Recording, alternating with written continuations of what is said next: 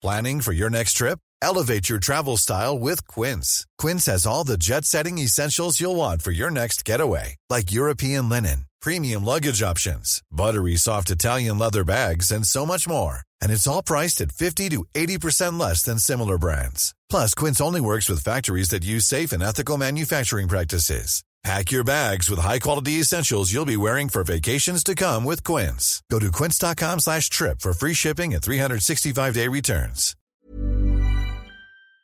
Bonsoir et bienvenue dans le podcast Culture PG du lundi 31 octobre 2022. Je me suis trompé dans le score du titre. Il n'y a pas eu 3-2 PSG 3, il y a eu 4-3. On commence sur des grosses bases. C'est pas grave, excusez-moi. Euh, on est donc là pour revenir sur deux matchs. Nous avons euh, le fameux PSG 3 de samedi, grande rencontre de Ligue 1, Ligue des Talents plus que jamais. Et ensuite, on fera une preview de Juventus PSG de mercredi soir, et pas mardi soir comme je l'avais dit dans un précédent podcast. Nous sommes quatre normalement ce soir pour parler de tout ça. Normalement, Mathieu est là. Bonsoir Mathieu. Salut à tous. Voilà. Normalement, Ryan est là aussi. Bonsoir Ryan. Ouais, salut à tous. Voilà, et normalement, Omar est allé dire à ses enfants de rester calme, mais il est là aussi. Bonsoir Omar. Bonsoir à tous. Voilà. Mission fut un échec. Bon, bah écoute, on, on salue les, les deux enfants terribles en tout cas. Euh, L'autre enfant terrible, Simon, est quant à lui reparti vaquer à ses activités. Peut-être passera-t-il dans la saison, on verra. En tout cas, il vous salue, il vous embrasse tous. Bonsoir à tous sur live, je vois qu'il y a déjà des, des habitués. Ça fait très plaisir de vous retrouver en ce lundi soir. On me dit hello, mais bonsoir à tous. Oh oui, il y a des noms que je connais, que j'avais pas vu depuis un certain temps là. Euh, on va attaquer tout de suite. Tiens, merci à enfin voilà quoi pour son sub 6 mois d'affilée, ma foi. Belle fidélité. D'ailleurs, je pense que le podcast, euh, on va fêter les 8 ans en fin de saison, euh, normalement, là, si je me trompe pas, parce qu'on a lancé en 2015. On avait fait le centième l'année dernière. Ça continue, ça continue, c'est bien. On va attaquer quand même ce PSG 3, qui était donc le match de Ligue 1 du samedi après-midi, pas du samedi soir. On est revenu à l'horaire de 17h qu'on a souvent connu dans le passé avant que les, horaires soient bousculés par euh, les droits télé. Victoire 4-3, donc pas 3-2 comme je l'ai dit. Je vais vous redonner euh, les buteurs parce en a eu beaucoup. Donc Mama Baldé ouvert le score à la troisième minute sur une passe décisive de Ronny Lopez. Carlos Soler a égalisé sur une passe décisive de Neymar et pas de Soler comme je l'ai écrit sur le site à la 24e. Mama Baldé a redonné l'avantage à l'Estac à la 52e sur une passe décisive d'un ancien parisien qui est euh, Wilson Odobert. Léo Messi a décidé que la récréation était finie à la 55e sur une passe décisive de Sergio Ramos, la passe décisive la plus improbable de l'histoire de la Liga, probablement, mais c'est comme ça. Neymar a marqué le but du 3-2 à la 62e sur une passe décisive de Lionel Messi. Mbappé a mis le but du break à la, 40, à la 77e sur penalty, provoqué par Carlos Soler une nouvelle fois. Et enfin, Palaversa, l'entrant troyen, a réduit le score à la 88e. Euh, oui, Mathieu, belle passe décisive de Sergio Ramos. Messi n'avait plus qu'à passer le, ballon, euh, pousser le ballon au fond des filets, ma foi. Euh, oui, écoutez, la Ligue de football professionnel a validé cette passe décisive, donc je ne comprends plus rien à ce qu'ils font dans cette commission euh, qui, visiblement, selon le nom, désormais est beaucoup plus généreuse. Ça fait gonfler les stats, écoutez, c'est comme ça. C'est la première passe décisive de Sergio Ramos depuis qu'il est arrivé au PSG. Et c'est bien évidemment la première fois que Lionel Messi est servi par Sergio Ramos pour marquer. Même si Lionel Messi n'avait pas besoin de grand monde sur l'action pour marquer. C'est comme ça, en tout cas. Euh, on va attaquer le fameux pouls du match. On me dit sur live, match très étrange. Oui, en fait, c'était la deuxième fois que le PSG, jouait à 17h, après le match contre Brest qui avait eu lieu le 10 septembre dernier, qui était le match au, au cours duquel Kimpembe s'était blessé. Et je trouve qu'on a euh, qui était pareil un match de Ligue des Champions entre le match à Turin, le match contre Turin, le match à Raifa. Je trouve qu'on a retrouvé énormément d'ingrédients de cette rencontre ce, samedi contre contre l'Estac. Un PSG pas très très concentré, euh, un PSG qui avait pas forcément envie de faire tous les efforts nécessaires pour gagner un match de Ligue 1. Euh, une équipe parisienne qui a fait parler son talent offensif, mais à qui on, a vite vu le manque de concentration, je trouve un peu dès les premiers ballons, des, ballons un peu perdus bêtement, des contres offerts, surtout des contres où on voit que ça revient pas, très vite de, de devant, où ça, la défense est soumise à des conditions euh, franchement très compliquées.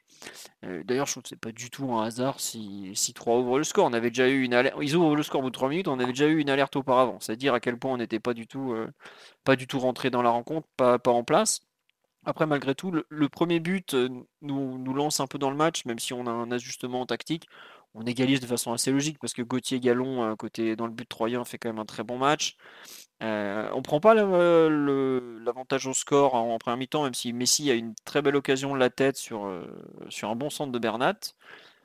Et puis on se fait cueillir au retour des vestiaires. Je sais plus qui en a parlé sur Twitter. Je sais pas Mathieu si c'est toi ou si c'est notre ami Titi qui effectivement a souligné le fait que dans le podcast, combien de fois on avait dit qu'au retour des vestiaires, euh, on n'était pas dedans, quoi. Bah, ça a pas loupé une nouvelle fois.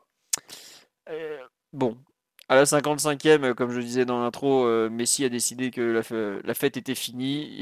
Il a remis les deux équipes à égalité. Dans la foulée, on marque le but du 3-2. On commence à bien bien dérouler. On met le but du 4-2. Et à 4-2, pareil, on s'arrête de jouer parce que bah, 4-2, 3 en face. Terminé, bonsoir, les deux de pied en éventail. Et on se prend ce but du 4-3 qui nous pendait un peu au nez, qui, ressemble un peu euh, au but qu'on avait concédé quelques jours plus tôt contre Raifa. Ça avait un coup de pied arrêté mal dégagé. Donc voilà. Euh, victoire 4-3. Le principal effet à savoir gagner, puisque Lens avait mis une, rouste à Toulouse euh, le, vendredi soir, au moins au score, parce que c'était un peu plus, équilibré dans, le jeu. Il y avait, Lens avait gagné 3-0. Lens est le, dauphin du PG maintenant depuis la 12e journée. Mais euh, une rencontre, je trouve, pas inquiétante. J'ai vu des, gens dire rencontre inquiétante. Je fais non, non, une rencontre au contraire très éclairante, parce qu'il y a eu pas mal d'éléments sur lesquels le PSG, Galtier, son staff vont pouvoir travailler. On nous dit 3 est plutôt une bonne équipe à l'extérieur, ils marquent des buts, ils avaient gagné 4-1 à Monaco.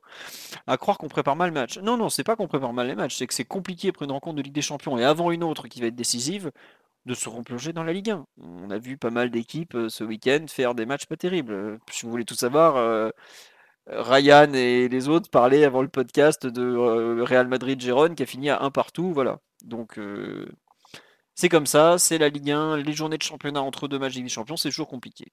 Mathieu, je te laisse compléter ce pouls du match où j'ai pas beaucoup parlé de terrain, de tactique, enfin un petit peu quand même, mais je, te laisse un peu euh, compléter. 4-2 à Monaco, pas 4-1, me dit-on sur la live. Merci pour la précision, c'est très important. Oui. Mathieu, à ton tour. Tu disais un match entre les, deux matchs de Ligue des Champions, mais aussi un match qui intervient à 15 jours du mondial. Oui, aussi, oui, tu as raison d'en parler. Et c'est vrai que je, regardais j'avais vu passer un article de Marca, du directeur de Marca ce week-end, qui disait que, euh, en gros, les joueurs du Real étaient déjà au Qatar mentalement. C'est un peu ce qui pend au, ce qui nez des, principales équipes européennes, qui ont beaucoup de joueurs qui, euh, qui vont disputer la Coupe du Monde, et ça va être très difficile de, maintenir le niveau de concentration et de tension et d'implication euh, sur les trois matchs restants. Maintenant, il faut bien s'y atteler, mais je pense que ça peut expliquer une partie des des moments de, de saut de concentration ou de déconnexion que tu as pu voir durant la semaine, qui sont un peu, un peu ridicules et qui se traduisent par, des, par nombre de buts encaissés, 5 buts en, deux matchs, comme ça a été souvent souligné. Euh, après, il n'y a pas eu que ça hein, sur un match comme, euh, comme celui de, de samedi. Je pense qu'à la base, on a aligné une équipe qui n'était pas très bien équilibrée et rapidement, on a vu euh, des dérèglements assez importants, à la fois sur notre côté droit, où euh, Ramos, Soler sont rarement bien situés les uns par rapport aux autres, ont permis euh, pas mal de, de de partir de, ce côté-là. Et aussi dans l'axe, euh, avec Vitinha et Soler ensemble positionnés assez haut, plus Verratti qui, sortait, tu te retrouvais rapidement éliminé. Si en face tu te, retrouvais avec un, milieu troyen par exemple qui, réussissait, qui son, premier dribble de dégagement ou si la première relance partait bien. Et durant la première mi-temps, tu te retrouves très souvent à courir vers ton but. Je pense que c'est en plus une tendance qui a été accentuée par le, par le scénario du match, c'est-à-dire qu'on est d'emblée mené au score et on réagit en mettant la pression offensivement, en se découvrant encore plus et en offrant des, possibilités à trois de, partir en compte. Donc comme au final le, match a jamais été, enfin jusqu'au 4-2, a jamais été clairement en faveur du PSG au niveau du score, a dû garder cette, cette attitude assez ouverte et assez euh, comment dire, ouais, déséquilibré. Euh, ce qui fait que 3 a toujours eu la possibilité, de, durant un match, de repartir et de et d'avoir des, des, situations intéressantes en contre. Euh, ça se traduit aussi par un nombre de tirs concédés 16 encore, ça? Ouais, 16, 15 ou 16, ouais, 16, je pense que tu as raison. Contre Marseille aussi, on en a concédé 16. Je crois que contre Raifort, on ne doit pas être loin non plus. Hein. C'est une constante globalement depuis qu'on a changé de système. C'est sûr. Après Marseille, je pense que c'était des, des, situations sans doute un peu moins dangereuses et, c'est souvent Marseille qui allumait à, à 25-30 mètres sans, sans, ayant, sans avant d'avoir fait le décalage, on va dire. Là, 3, tu t'es retrouvé plusieurs fois en situation d'urgence hein, sur le plan défensif. Euh, je pense qu'à un moment, tu te retrouves même en 3 contre 1 avec Ipembe comme seul défenseur on va devoir couvrir une action. Enfin, tu as, vu ce type de, situation durant un match? Donc c'est un peu, euh, je pense, le double effet hein, d'une Coupe du Monde qui se rapproche et de, joueurs qui sont sans doute moins concentrés. En plus, avec un adversaire dont tu présumes avant le match qu'il est inférieur à toi. Et deuxièmement, une équipe que tu alignes qui n'est pas forcément très bien équilibrée, qui a des, désajustements, sur, des déséquilibres sur le, plan, tactique, aussi avec des joueurs, des associations qui n'ont pas été rodées jusque-là, des joueurs qui reviennent de blessures aussi comme, euh, comme Kimpembe. Donc tout ça se note. Après, c'est pas plus mal, je dirais, que cette avalanche de buts concédés, de, de déséquilibre qu'on voit, que, que Galtier a souligné aussi en conférence de presse. Déjà, tu ne le payes pas au niveau des, résultats sur la semaine, que ce soit face à IFA ou face à, face à 3. C'est déjà, une bonne chose. Malgré tout, c'est suffisamment voyant pour que le staff les joueurs, puisse rappeler les, joueurs euh, à quelques euh, ultimes efforts avant, avant la coupure du mondial. Donc c'est à la rigueur, tu peux le voir du côté un peu positif en me disant ça peut permettre au staff de, de un peu tout le monde cette semaine qui arrive on va enchaîner Juve et Lorient qui est importante et qui permet de, de, bien, de bien terminer une première partie de saison qui est excellente euh, sur les autres aspects. Donc, euh, si tu veux le voir de côté un peu, du côté un peu optimiste, du côté vers à moitié plein, c'est une bonne base pour le staff de dire, euh, voilà, rappeler aux joueurs que la coupure, est, on n'y est pas encore et qu'il faut garder quelques, quelques sécurités et un minimum de concentration dans les matchs pour les gagner. Ouais, je suis parti voir les expected goals, qui est quand même un indicateur toujours intéressant. Donc ça, c'est ceux de Infogol. Hein. Il y a plein de modèles de calcul. Ils sortent 2,48 sur le PSG et 1,93 pour 3. Alors, certes, les buts troyens, je pense notamment au, premier et au troisième, font forcément monter la, la note, j'ai envie de dire. Mais 1,93 concédé en expected goals, c'est quand même euh, c'est beaucoup. Hein. En général, 1,93, euh, tu prends 3 buts, hein, ou ce genre de choses. Quoi. Donc, euh, bon. 1,93, c'est ce qu'on constate sur 3 matchs d'affilée d'habitude. Voilà, exactement. C'est exceptionnel. Mmh. On nous dit combien de temps entre la fin de la Coupe du Monde et la reprise du championnat? Alors, si je ne me trompe pas, la Coupe du Monde, ça finit le 10, 20 décembre, 17 décembre, 20 décembre, je crois. Et le championnat reprend le 27. Donc, il y a une petite semaine. Après, il faut se rendre compte que tous les joueurs ne vont pas finir la Coupe du Monde le 20 décembre. Hein. Au pire, tu en auras 4 peut-être 6 si tu te retrouves avec une finale euh, Portugal, euh, je sais pas, France ou un truc du genre. Euh, et encore, on sait même pas combien il y en a. Bon. 18 décembre, dit Merci pour la précision sur le live. bon.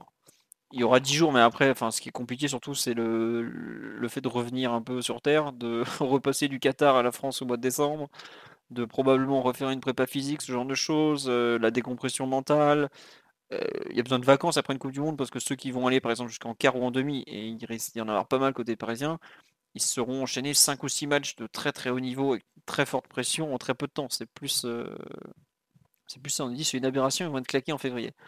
C'est aussi pour ça que le PSG et tous les gros clubs prévoient de, de, gérer des choses, de donner du temps de repos, tout ça. De, enfin, le PSG a la chance d'avoir la section handball qui a l'habitude d'avoir des compétitions de ce type en plein milieu de saison. Donc ils savent un peu psychologiquement comment gérer la chose, euh, notamment. À voir comment ça va être géré, mais c'est vrai que c'est toujours simple. C'est pas toujours simple, justement.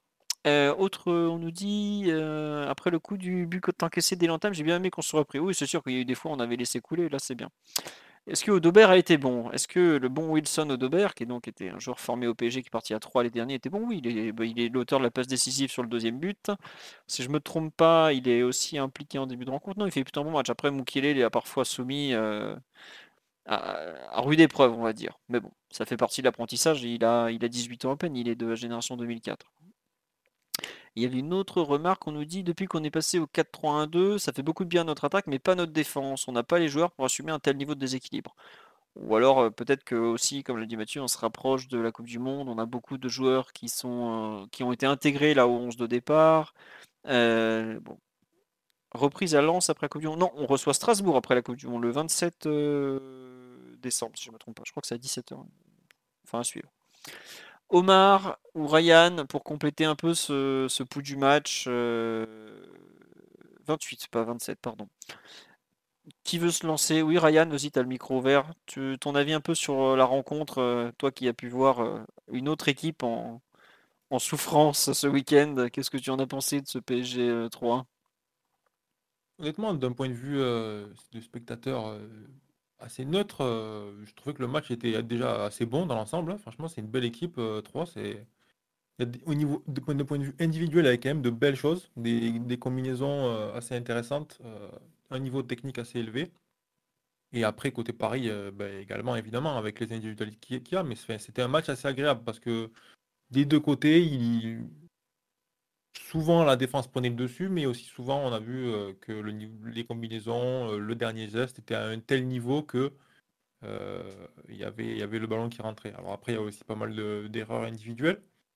Bon, ça, on y reviendra un peu plus tard, mais moi je trouvais que c'était un bon match et effectivement, il y a, concernant les, individualités qui sont peut-être pas au niveau au mieux au niveau de concentration, je pense qu'il y a à la fois du conscient et de l'inconscient. C'est compliqué. Il y a beaucoup de joueurs là qui, qui doivent être un peu en appréhension. Peut-être aussi qu'ils savent que certains sont un petit peu touchés ou reviennent de blessures et veulent pas euh, euh, risquer une rechute. Et je pense euh, par exemple à Kipembe que j'ai trouvé euh, personnellement très loin d'un point de vue individuel de son attitude habituelle où c'est quelqu'un qui, qui cherche quand même pas mal le duel, les contacts et qui et qui fuit pas du tout ce genre de situation et où là j'ai trouvé qu'il faisait quand même particulièrement attention à, à- à pas trop s'engager physiquement. Donc et c'est pareil pour, euh, pour d'autres dans d'autres clubs, comme tu en parlais juste avant, euh, Phil, ouais, donc euh, c'est sûr que c'est une question un peu délicate. Ouais, sur la, sur la rencontre en général et plus côté parisien. Pour ceux qui ne le savent pas, Ryan n'est pas supporter du PSG. Ryan soutient un autre club, mais euh, on l'invite quand même parce qu'on aime bien ses analyses. Voilà. Pour ceux qui découvriraient le podcast alors qu'il en a fait quoi, au moins une quarantaine avec nous, Euh, voire plus. Ils doivent le savoir un petit peu maintenant quand même. Et puis ton, ton accent te trahit aussi globalement, donc euh, bon.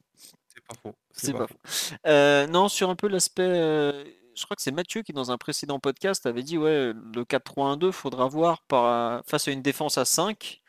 Euh, bon, bah, on a vu. Est-ce que tu penses, tiens d'ailleurs, pour attaquer un peu l'analyse collective, parce que je, je suis pas sûr qu'Omar souhaite rajouter grand-chose sur le, le pouls du match en général, et puis comme on a double programme ce soir, faut qu'on avance un peu. Est-ce que tu penses que les difficultés parisiennes sont notamment liées à ce dispositif en avec deux pistons plus deux ailiers côté troyen qui a quand même donné de bons résultats, quoi. C'est sûr que les- il y a certaines individualités qui sont un peu plus exposées. Maintenant, euh, quand on regarde les buts, euh, il y a quand même aussi beaucoup de situations où Paris est en supériorité numérique, voire même en supériorité, euh, on va dire, positionnelle en début d'action, et encaisse quand même le but parce qu'à un moment donné, il y a un joueur qui est beaucoup trop loin de son vis-à-vis, ou parce qu'il y a une somme de, de- d'erreurs ou de mauvaises décisions qui font que derrière, il y a l'opportunité pour 3, et derrière, 3 sanctionne.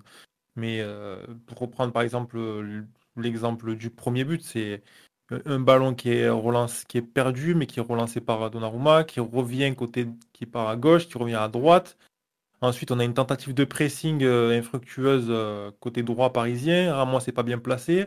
Et après, au niveau du centre, il y a Kipembe qui compte pas la ligne de passe. Et il y a un ballon un petit peu, euh, un contre favorable qui permet euh, donc à 3 de, tirer derrière. Donc, ça fait quand même une succession de choses où tu te dis, bon, euh, c'est pas vraiment le système là qui pose problème, c'est plus les, joueurs individuellement qui, qui sont qui répondent pas présents.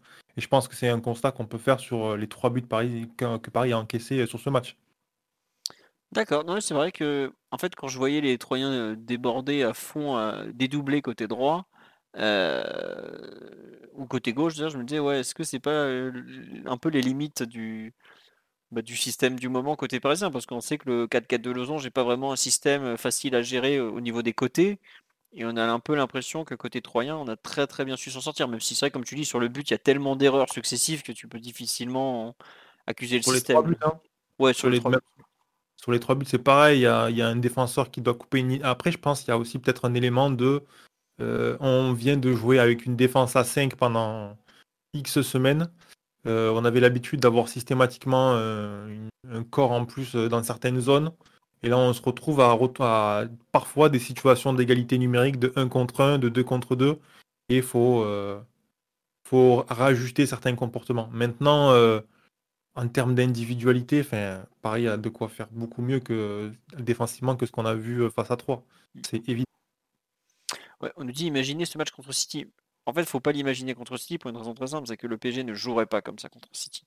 City ne jouerait pas comme 3 non plus, donc c'est pas on peut pas vraiment transposer. C'est un match tellement particulier. Quelle équipe, quelle, enfin, même si vous voulez le transposer dans un contexte Ligue des Champions, quelle grande équipe européenne va jouer avec un bloc comme euh, ce que 3 a proposé, par exemple? Très très bas, très resserré. euh, quand tu as des ambitions Ligue des... ah, Bon, peut-être l'Atlético à une époque, et encore, euh, même eux, je suis pas sûr qu'ils auraient défendu comme ça. Donc, faut, faut, faut vraiment pas transposer. C'est tellement particulier. C'est pas le contexte change trop de choses pour qu'on puisse euh, prendre un bout et le, placer ailleurs. Quoi. Bah, juste ça. Euh, Omar, on t'a presque pas entendu. Je suis désolé. Euh, il faut qu'on a qu'on t'entende sur cette rencontre, sur un peu la façon dont 3 a gêné le PSG ou la façon dont le PSG s'est laissé faire, s'est laissé prendre. Qu'est-ce que tu en as pensé? Non, je pense qu'il faut globalement aussi revenir sur un point qu'évoquait Ryan. C'était vraiment un, bon match. Euh, une approche euh, que moi j'ai trouvé moins conservatrice que, toi de la part de, de Troyes. Alors oui, il y avait, euh, avait bah, la volonté d'avoir deux lignes axiales assez basses, mais leur capacité à se projeter, à bien fixer pour utiliser toute, toute la largeur du terrain a été assez vite récompensée on a vu que ben, il y avait de la personnalité dans, les choix qu'ils ont pu faire. Ils ont des, défenseurs qui sont sortis assez haut, balle au pied en, conduite et qui ont initié euh, pas mal d'occasions. Donc euh, le, le, 4-3 est peut-être euh, un peu un peu trompeur de, l'écart des qualités entre les, deux équipes.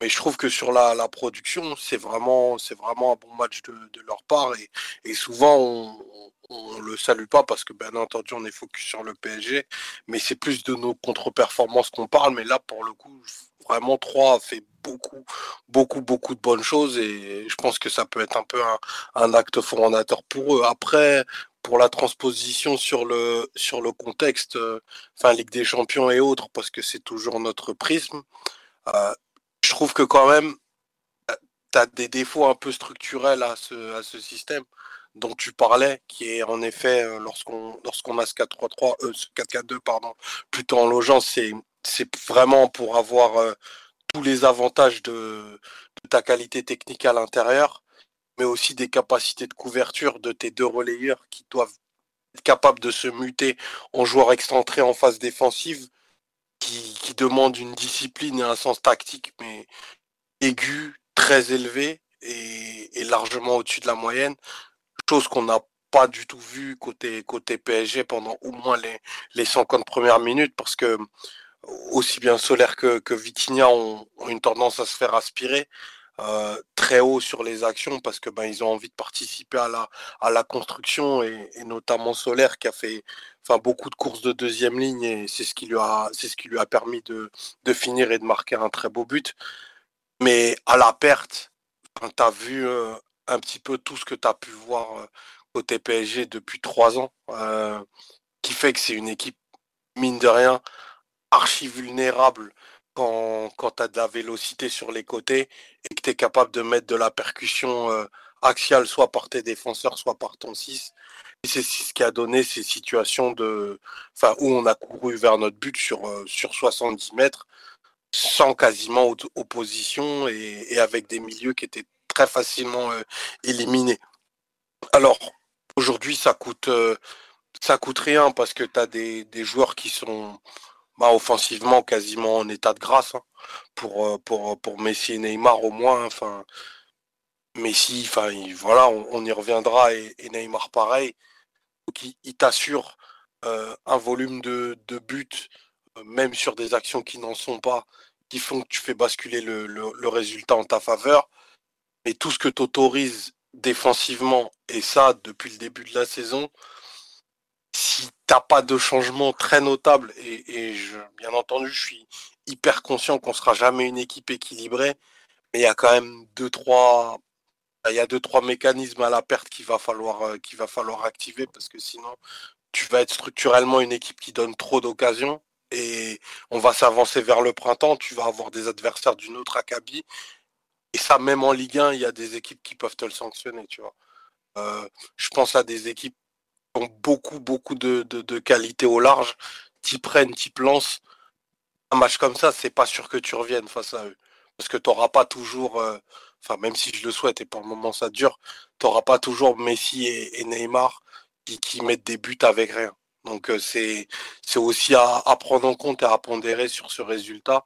Et je comprends ceux qui disent que c'est un match assez, bizarre parce que tu as le, le nirvana offensif et tu des choses qui, moi, se rapprochent quasiment du, du néant défensif dans ce que tu as pu proposer en termes de, de, comportement à la perte et d'opposition à la progression d'un adversaire? Après, justement, cette histoire de comportement à la perte, par définition, si c'est comportemental, c'est censé être travaillable. Puisque c'est pas, enfin, c'est pas les limites techniques du joueur que tu interroges, c'est les limites éventuellement de la volonté, euh, éventuellement les limites physiques. Mais en théorie, oui, euh, Ryan?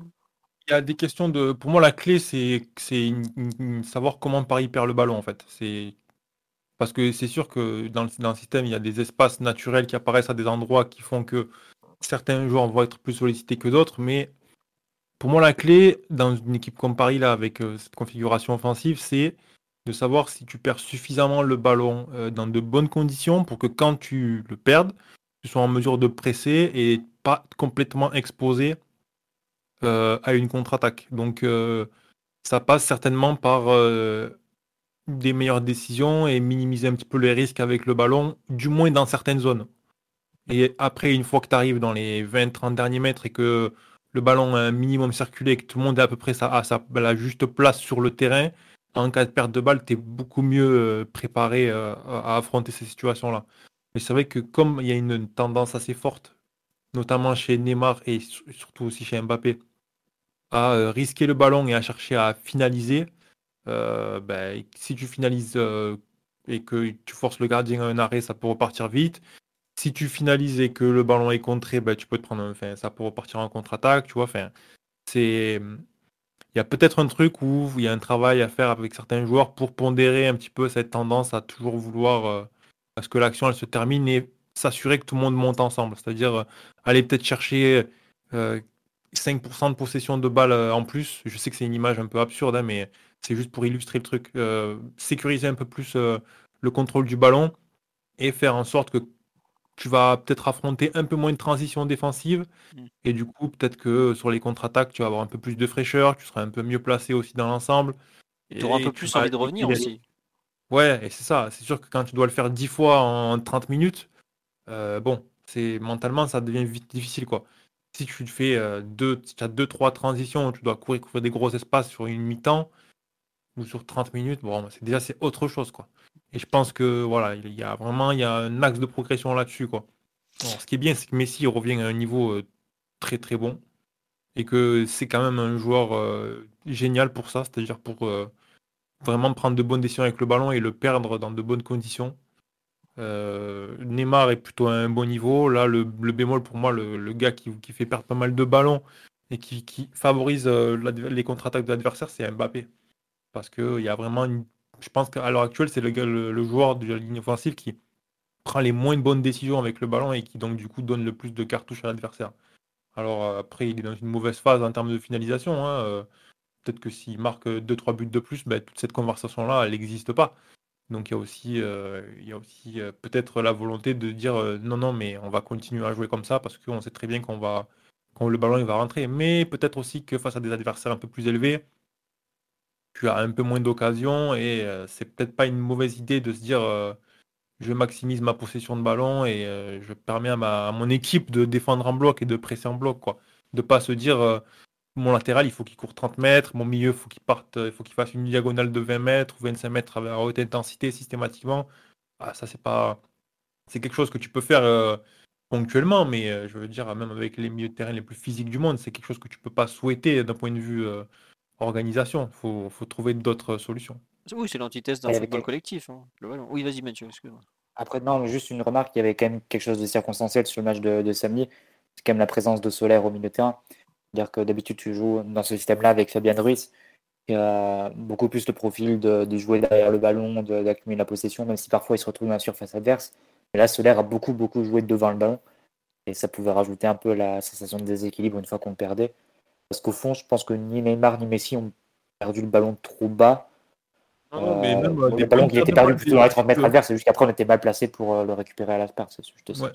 Non, il y avait ça, il y avait. Dans l'ensemble, honnêtement, euh, ils ont c'est pour ça que, enfin, ça j'en avais parlé en début de saison, mais pour moi, il y a le potentiel de Paris, c'est pas de rajouter un défenseur central et de se dire euh, on a une ligne de 5 quand on perd le ballon et on a plusieurs dans la surface. Non, c'est juste mieux utiliser le ballon pour que puissent quand même gagner ce milieu terrain en plus qui va faire que tu vas camper entre guillemets la surface adverse avec des joueurs qui font que euh, tu peux gagner le match à tout instant. C'est ça le, but, il est là.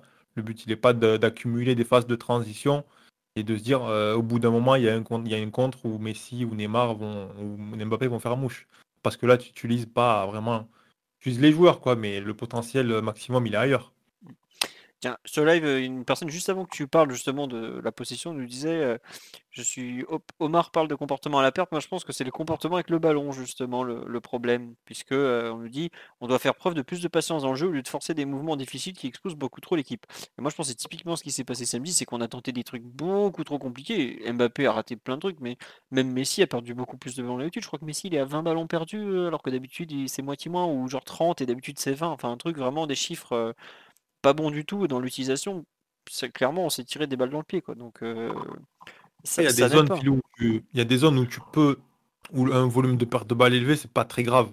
Il y a des endroits où tu peux perdre le ballon. Quand tu es dans les 20-30 derniers mètres et que toute l'équipe en face elle est en position défensive et que toi derrière tu as, tes milieux de terrain, tes défenseurs centraux, etc., qui te couvrent en perte de balle, tu peux perdre le ballon.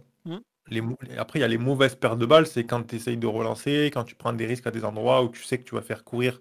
Ton équipe, elle est déjà un peu coupée en deux et très ouverte parce que tout le monde s'étire pour pouvoir euh, sortir le ballon proprement et désactiver le pressing adverse. Mais euh, tu, tu, vas te casser la gueule parce que tu vas perdre un ballon euh, au niveau du rond central, par exemple, ou dans les regarde, je suis d'accord, mais au bout de. Je crois que c'est la première action de 3, là, le débordement côté droit. Au départ, c'est une passe de Messi qui est pas bonne, qui est juste devant la surface.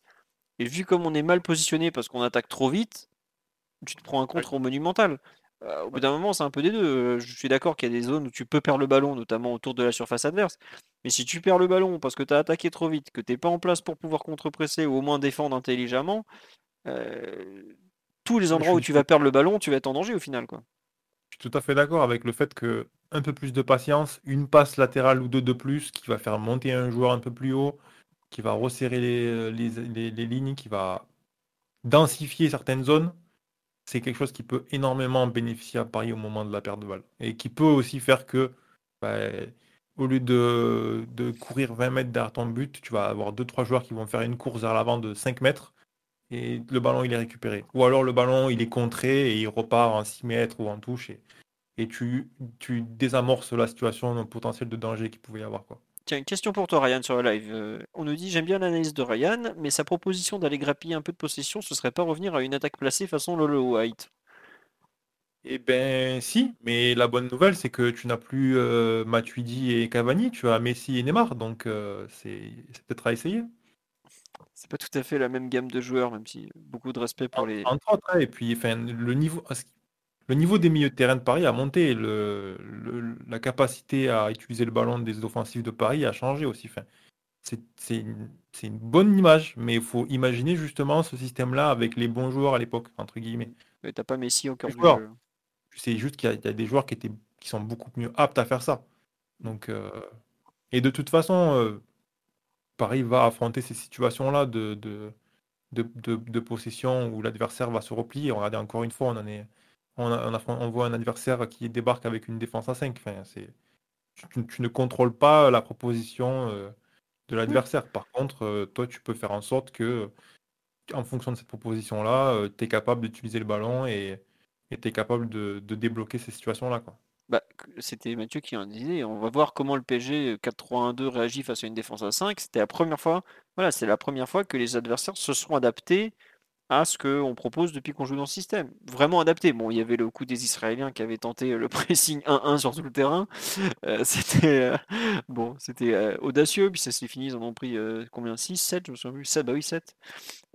bon, ça me rappelle un peu en fait ce qu'on avait dit après les 3-4 premiers matchs de la saison. Il faudra voir comment ça va s'adapter. Monaco s'était adapté, nous avait fait très mal, nous avait éteint pendant une mi-temps par exemple.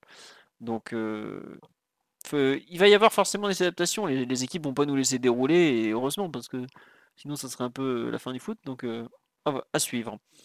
Euh, tiens, on nous dit contre la Juventus en première mi-temps, on était un peu dans cette animation, beaucoup de contrôle avec le ballon. Oui, et d'ailleurs le PSG avait fait une excellente mi-temps contre la Juve. On en reparlera après de Juve PSG. Euh, Mathieu Omar, sur l'analyse collective, ce, que, ce dont parle Ryan, comment vous le liez au match, par exemple. Bah, Mathieu, on t'a pas beaucoup entendu, ou Ryan, si tu veux. Enfin, Omar, on t'a déjà entendu sur un peu le thème. Mathieu, si tu veux compléter sur cette analyse collective un peu. Non, non, je suis d'accord avec ce qu'a dit Ryan. Après, comme j'ai dit, je pense qu'il y avait aussi le rôle de Solaire plus Vitinha pour les postes de relayeur, c'était très offensif. En plus, avec le, scénario du match qui nous a un peu contraint à, attaquer rapidement, vu qu'on était mené dès la troisième minute de jeu. Pense que ça a donné lieu à une équipe qui a son un peu précipité ou forcé ses attaques et qui s'est beaucoup découvert. Que ça a aussi facilité les contre-attaques euh, de 3. Après, il y a eu un problème aussi plus spécifique sur notre côté droit. Euh, Galtier l'a pas mal euh, soulevé, je pense de lui-même aussi en conférence de presse. Les buts viennent de là. Euh, la plupart des contre-attaques aussi viennent de, ce côté. C'est vrai que tu as eu l'impression que Mukiele, Solaire, Ramos euh, ont mal géré à 3 euh, les, départs de contre-attaque. Après, Mukiele faisait souvent des retours pour, pour récupérer les coups, en jouant sur sa qualité physique, sa qualité de retour. Et ça n'a pas toujours bien, bien, enfin ça pas toujours fonctionné jusqu'au bout. Et l'exemple est assez éclatant, c'est le premier but où il laisse je crois que c'est Ramos et Mukile, les deux savent pas exactement sur, euh, enfin, se, retiennent pardon, de, sortir sur le, sur porteur et au final tu, tu laisses euh, sortir le centre. Donc c'est y a eu un peu de, un peu de tout hein, sur ce match, des, défauts structurels, euh, des défauts liés à tes, caractéristiques de joueurs, des défauts liés sans doute à, des, à des joueurs qui n'ont pas beaucoup de repères ensemble. Et puis il y a des prestations individuelles qui ont été, qui ont été un peu sur le plan défensif. Donc ce qui fait que tu as beaucoup, beaucoup concédé sur un, sur un match comme celui-là. Mais tu t'en sors malgré tout grâce à, grâce à le niveau d'inspiration de tes, de tes deux principaux joueurs devant en ce moment. Euh, attendez, sur le live, j'avais vu une remarque euh, intelligente, je, je, l'ai perdu, je suis désolé. Non, c'est vrai que 3 a quand même beaucoup, beaucoup reculé pour Tony Rossi, donc c'était. Je pense que l'attitude troyenne, qui effectivement a fait de très bonnes sorties de balles, mais de jouer très, très, très, très, très, très bas, a quelque part un peu encourager le PSG à tenter des trucs difficiles parce qu'il y avait beaucoup de monde en très peu d'espace. Et à partir du moment où on se retrouve à jouer pratiquement dans leur. c'est même pas dans leurs 30 mètres, il y a des moments où c'était dans leurs 20 mètres. Je pense que les joueurs ont un peu des, entre guillemets, décroché au niveau de, bah, de défendre tout ça. Et que quelque part, ils nous ont bien pris au piège en fait. Euh, ils, ont, montré une vraie capacité à, remonter 70 euh, mètres de terrain et arriver avec de la fraîcheur pour, pour décider dans le dernier geste. Quoi. C'est ça aussi qui est, mm. qui est rare et qu'on voit rarement parce qu'il y en a beaucoup des équipes contre Paris qui ont, qui ont un plan qui, consiste à défendre assez bas et essayer de sortir en contre-attaque, mais on voit rapidement un manque d'idées ou de très mauvaises décisions quand il faut finir. Et là, c'est vrai que 3, euh, déjà, ils peuvent, marquer, ils peuvent mener 2-0 après même pas 10 minutes. Ils, en ont marqué, ils ont réussi à en marquer 3. Enfin, il y a du volume, quoi, et il y a aussi de, bonnes choses. C'est un plan qui, qui, était, qui correspondait bien à ce qu'ils étaient capables de faire, quoi. C'est peut-être ça aussi qu'on voit rarement jusqu'ici. C'est vrai. Euh, Omar, est-ce que tu veux rajouter quelque chose sur l'analyse collective de ce PSG 3 qui nous aura quand même appris pas mal de choses euh, sur la façon d'attaquer des Parisiens, sur la façon de défendre, sur la possession euh, à étendre qu'évoquait Ryan je, pense que si je, si je développe, on, va rester, on va rester 4 heures sur, euh, sur ce que disait Ryan euh, à propos d'étendre la, la possession et d'ajouter des joueurs techniques, parce que moi je pense à, à revers que c'est le problème. Ah bah Voir trop de joueurs qui donnent de la, de la continuité à la possession et pas assez de projection. Euh, tu prends typiquement si j'individualise Vitinha, Vitinha c'est un joueur ultra fiable dans la possession qui va te donner de la continuité tout le temps, euh, à n'importe quelle zone du terrain, même quand il est, même quand il est sous pression. Par contre, maintenant, pour, euh, pour l'avoir vu bah, près d'une quinzaine de fois, enfin, la passe progressive, celle qui va vraiment faire mal et créer du déséquilibre, il va pas vraiment te la tenter. Et en plus de pas vraiment la tenter, il va avoir du mal à se projeter parce que c'est bien de, enfin, c'est très important hein, euh, d'avoir la possession, mais le déséquilibre, il vient par le mouvement pas forcément avec le ballon. Et ça, si tes milieux très sûrs et très fiables sont pas en capacité de te le donner et que bah, tes joueurs euh, censés être attaquants, au moins en termes positionnels, sont eux aussi dans la ligne des milieux, bah, c'est un peu facile à lire pour ton, pour ton adversaire et c'est pour ça que tu te retrouves à avoir trois joueurs offensifs absolument génial, mais qui en réalité enfin, crée beaucoup moins de volume d'occasion que ce qu'il devrait. Et c'est très paradoxal, je dis ça alors que on a mis 11 buts en deux matchs. Mais moi, je trouve que offensivement, Paris peut, peut et doit faire encore beaucoup, beaucoup mieux que ce qui est proposé euh, jusqu'à aujourd'hui, tu vois. Ah, mais ça, c'est sûr. Hein. Enfin, il y a un truc euh, qui, je pense, il y a une vraie marge de progression. C'est depuis le, changement de système, c'est l'utilisation de la largeur. On le, sur ce match, par exemple, on voit qu'il y a même de la part des latéraux une tendance à se recentrer qui complique euh, la, création de l'occasion. Enfin, au moment de, on va dire, finaliser, de faire le déséquilibre final dont tu parles, que ce soit avec le mouvement ou que ce soit à, travers une individualité qui va tenter quelque chose, euh, clairement, il y a enfin, Paris devrait être en mesure de se créer plus d'espace que ça pour faire, pour faire cette décision-là. C'est vrai qu'il y a beaucoup de. Tu as déjà trois joueurs offensifs qui ont une grosse tendance à aller dans l'axe.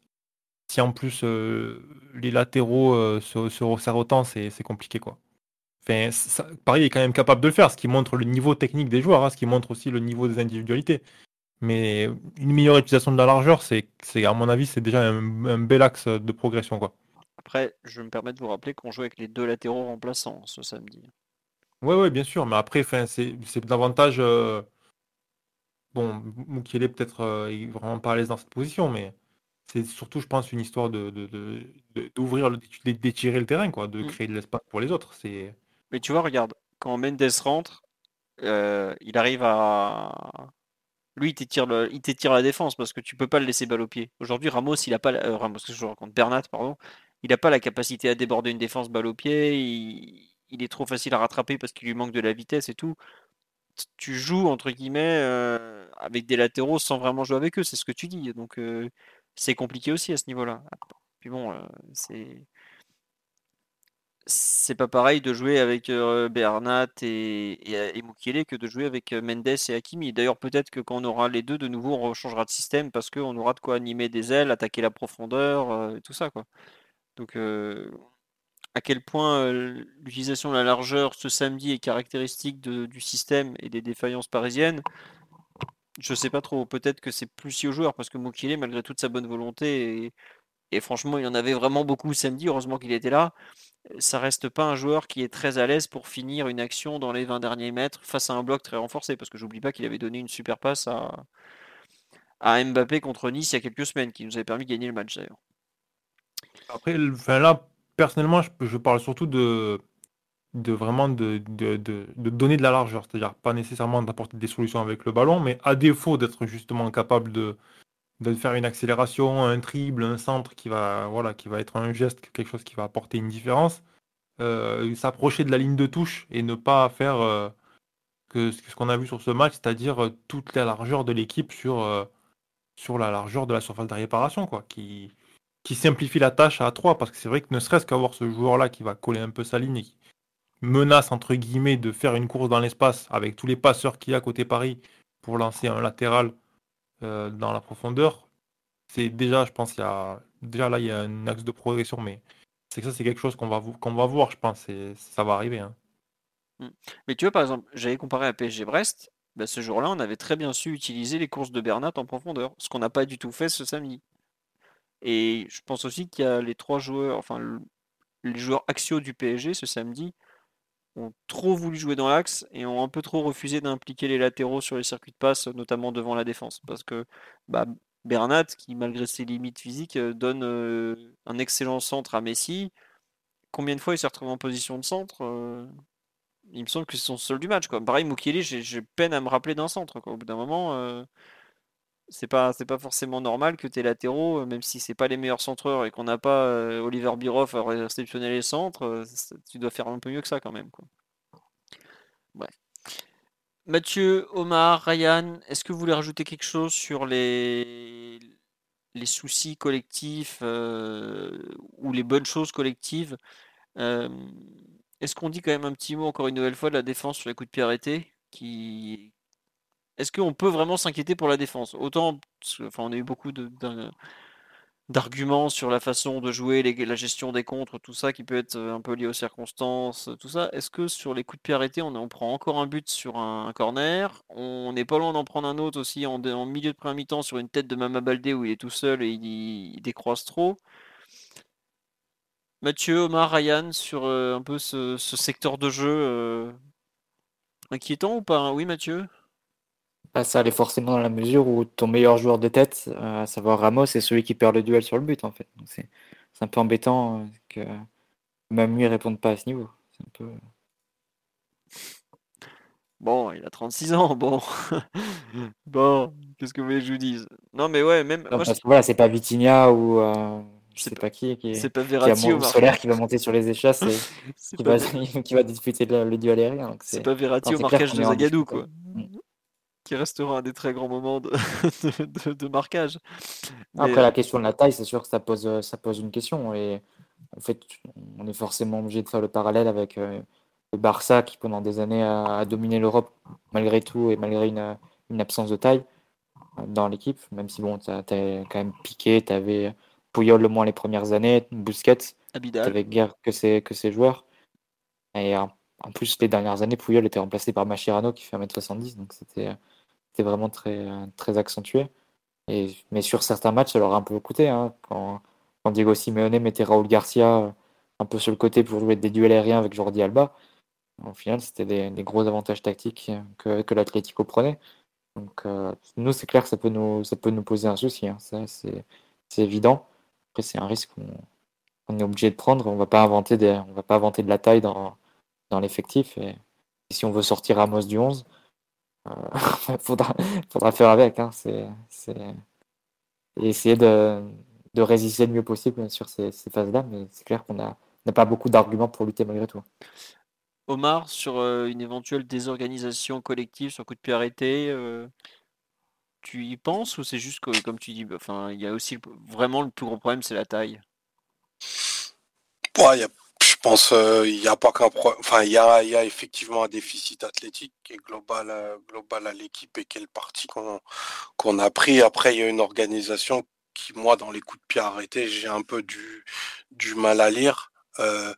Je ne sais pas si on, si on a une approche parfaitement zonale, et ça vaudra peut-être le coup de demander à, Galtier, vu qu'il a envie de parler de football, mais si on approche la zone, en fait, qui de la ligne, euh, parce qu'on ne sort pas pour mettre l'adversaire en jeu, et surtout, ben, en réalité, euh, à la répartition de la zone, à savoir euh, les, deux les deux poteaux tenus et densité dans l'axe, bah, elle se retrouve absolument pas. Il suffit que, que l'adversaire frappe à nos 5,50 pour qu'on se retrouve en infériorité numérique. C'est deux fois les mêmes actions qui sont reproduites et qui font mouche à, chaque fois. Donc euh, il y a aussi, euh, et c'est ce qu'on peut pas toucher, enfin, avoir envie de défendre sur un coup de pied arrêté, il y a en effet l'organisation. Euh, avec tu, tu peux mettre des blocs, tu peux faire des, choses, mais c'est aussi un peu dans la tête. Tu vois, il faut avoir envie parce que c'est des actions qui font mal et où euh, il n'y a rien de spectaculaire, il n'y a rien qui a rien qui raque sur YouTube, tu vois, en défense les coups de pied arrêtés. Est-ce que c'est inhérent à la nature de l'équipe? Je pense aussi. Et, surtout, ce qui est très surprenant, c'est que a des joueurs comme euh, Ramos qui a peut-être été le plus dominant dans l'exercice euh, ces, dernières années. Marquinhos qui est plutôt un joueur avec un, bon timing et une bonne, une bonne lecture. Et là, c'est peut-être que conjoncturel, mais en ce moment, ils sont complètement aux fraises sur ces situations-là. Et n'importe quel attaquant un petit peu doté vient manger sur leur tête de façon assez aisée.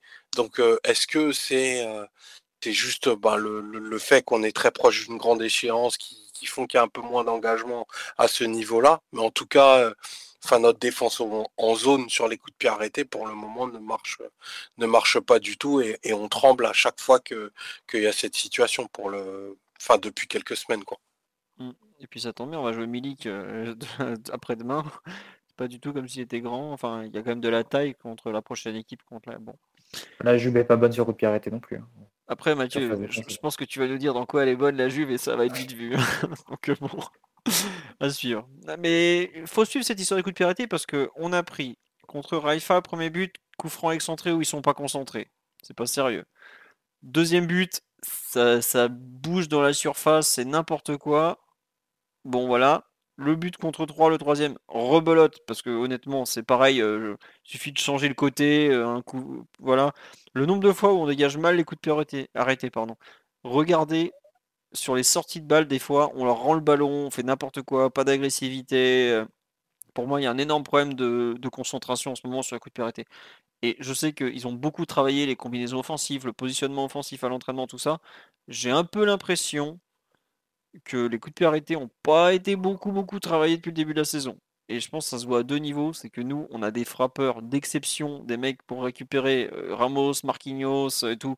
Très bon, on n'en met pas un. Quand on se retrouve à faire tirer des coups. On les joue tous à deux, je pense que c'est pas un hasard. Alors certes, les joueurs euh, qui les tirent aiment beaucoup toucher le ballon et s'imaginent bien aller dans la surface euh, pour frapper. Dans le sens après une combinaison. Mais bon, quand c'est Pablo Sarabia qui nous tire des coups, de pied de coin, mais qui passe pas le premier poteau, j'ai envie de dire, attendez, c'est pas possible. Quoi. On dit, il faut rappeler Papus. Il faut rappeler Papus et Zolt surtout. C'est... Mais oui, je suis pas sûr qu'on ait beaucoup, beaucoup travaillé les coups de pied arrêtés en général. Alors, pour tirer les coups francs directs, ça, il n'y a pas de souci. Il suffit de filer le ballon à Messi ou Neymar et il trouve la Lulu, allez, une fois sur cinq. Autant les coups de pied arrêtés où c'est où il est entre guillemets où il y a besoin de travailler, c'est pas c'est pas quelque chose que, que je sens beaucoup travailler. On dit sur live, est-ce que Galtier n'est pas avoué que c'était pas travaillé? Alors, j'ai pas le souvenir de Galtier qui dit que c'était pas travaillé. Je, me souviens en revanche très bien de Tourelle qui avait dit Moi, j'y pense jamais à aller travailler. C'est mes adjoints qui me disent Ouais, il faut faire ces séances. Euh, il le faisait d'ailleurs, parce qu'il y a un moment, on était incroyable sur coup de pied en. C'était quoi C'était l'époque, je crois, février-mars, euh, vers 2020, juste avant, juste avant le Covid ou un truc du genre. Mais euh, chaque coach le travaille différemment. Il n'y a pas une méthode magique et tout ça. Mais bon, on va dire. Je, pense qu'on avait aussi probablement pas le temps, vu, vu l'enchaînement des matchs. Euh, la deuxième partie de saison euh, sera, il sera peut-être plus propice, puisque là, c'est pas pour aller faire des gains marginaux, c'est qu'il faut absolument qu'on défende mieux sur, sur cette situation-là. pas besoin de faire un dessin en Ligue des Champions, je crois qu'il y avait une stat qui était sortie, je crois que c'est 20-22% des buts inscrits sur phase arrêtée. tu donnes une chance sur 5 à une équipe euh, d'une autre acabit, ils vont te coller, ils vont te coller un ou deux buts et à ce niveau-là, c'est enfin ta saison qui se joue, donc il va vraiment falloir qu'on enfin le, volet défensif global est à est à reprendre en main, je trouve, mais sur les coups de pied arrêtés, ouais là on, là, on est beaucoup trop naïf. C'est une phase de jeu à part entière, les coups de pied arrêtés. Comme la phase défensive placée, comme la phase d'attaque placée, comme euh, les transitions défensives offensives. Donc euh, c'est forcément euh, quelque chose qui se travaille de la même façon que ces autres phases-là. Même si ça peut paraître plus décorrélé que, les autres. Mmh, on nous dit que Galtier a concédé ce week-end en mode il faut qu'on y travaille plus. ouais, après, il a, il a dit qu'il faut qu'on travaille plus plein de choses. Si, enfin, en tout cas, c'est moi qui ai retranscrit la conf d'après match, pas d'avant match. Euh, mais euh, il y a tellement de trucs qu'il a dit qu'il devait travailler. Bon, c'est une formule un peu facile aussi, mais à suivre. Bon, allez, on a fait le tour sur, les, sur la perf collective, ce qui a été pas terrible, euh, même si on a quand même mis trois jolis buts. on passe aux individualités. côté défensif, est-ce qu'il y en a un sur lequel vous voulez revenir? Je pense que bon, Donnarumma qui est en photo à cet instant, on va pas en parler parce qu'il n'y a rien à en dire. Euh, derrière euh, Bernard Kimpembe, Ramos, Mukiele, est-ce qu'il y en a un que vous voulez, dont vous voulez parler en particulier ou pas? Euh, Peut-être qu'on parle du retour de, de, Kimpembe quand même, parce qu'on l'avait pas eu depuis six semaines. Enfin, on l'avait vu quelques minutes contre Raifa en milieu de semaine. Là, il était dans le 11 de départ, il était associé à Ramos, qui est quand même pas une charnière qu'on a souvent vue. retour compliqué. Toi, Ryan, tout à l'heure, tu disais que sur, tu l'avais trouvé très très loin de son meilleur niveau sur les sur, la, sur le match, quoi. surtout dans la, plus dans l'attitude que. Enfin, le niveau aussi, mais plus euh, dans l'attitude, ouais, j'ai trouvé qu'il gardait quand même pas mal ses distances. Et je me demande si c'était un peu un, un, poil tôt pour lui pour, euh, pour revenir physiquement. Et je sais pas s'il était pas un peu. Euh, encore un petit peu dans la phase de récupération, quoi. Donc après, je veux pas trop juger son match parce que je, voilà, ça reste comme tu l'as dit, premier match après six semaines sur une blessure musculaire et tout, ça reste quand même ça restait délicat à évaluer. Quoi. Après, en théorie, il était prêt. Hein. Euh, enfin, il a fait ses Moi, je sais que. Euh, tu vois, par exemple, je comprends que les retours de blessure puissent être compliqués.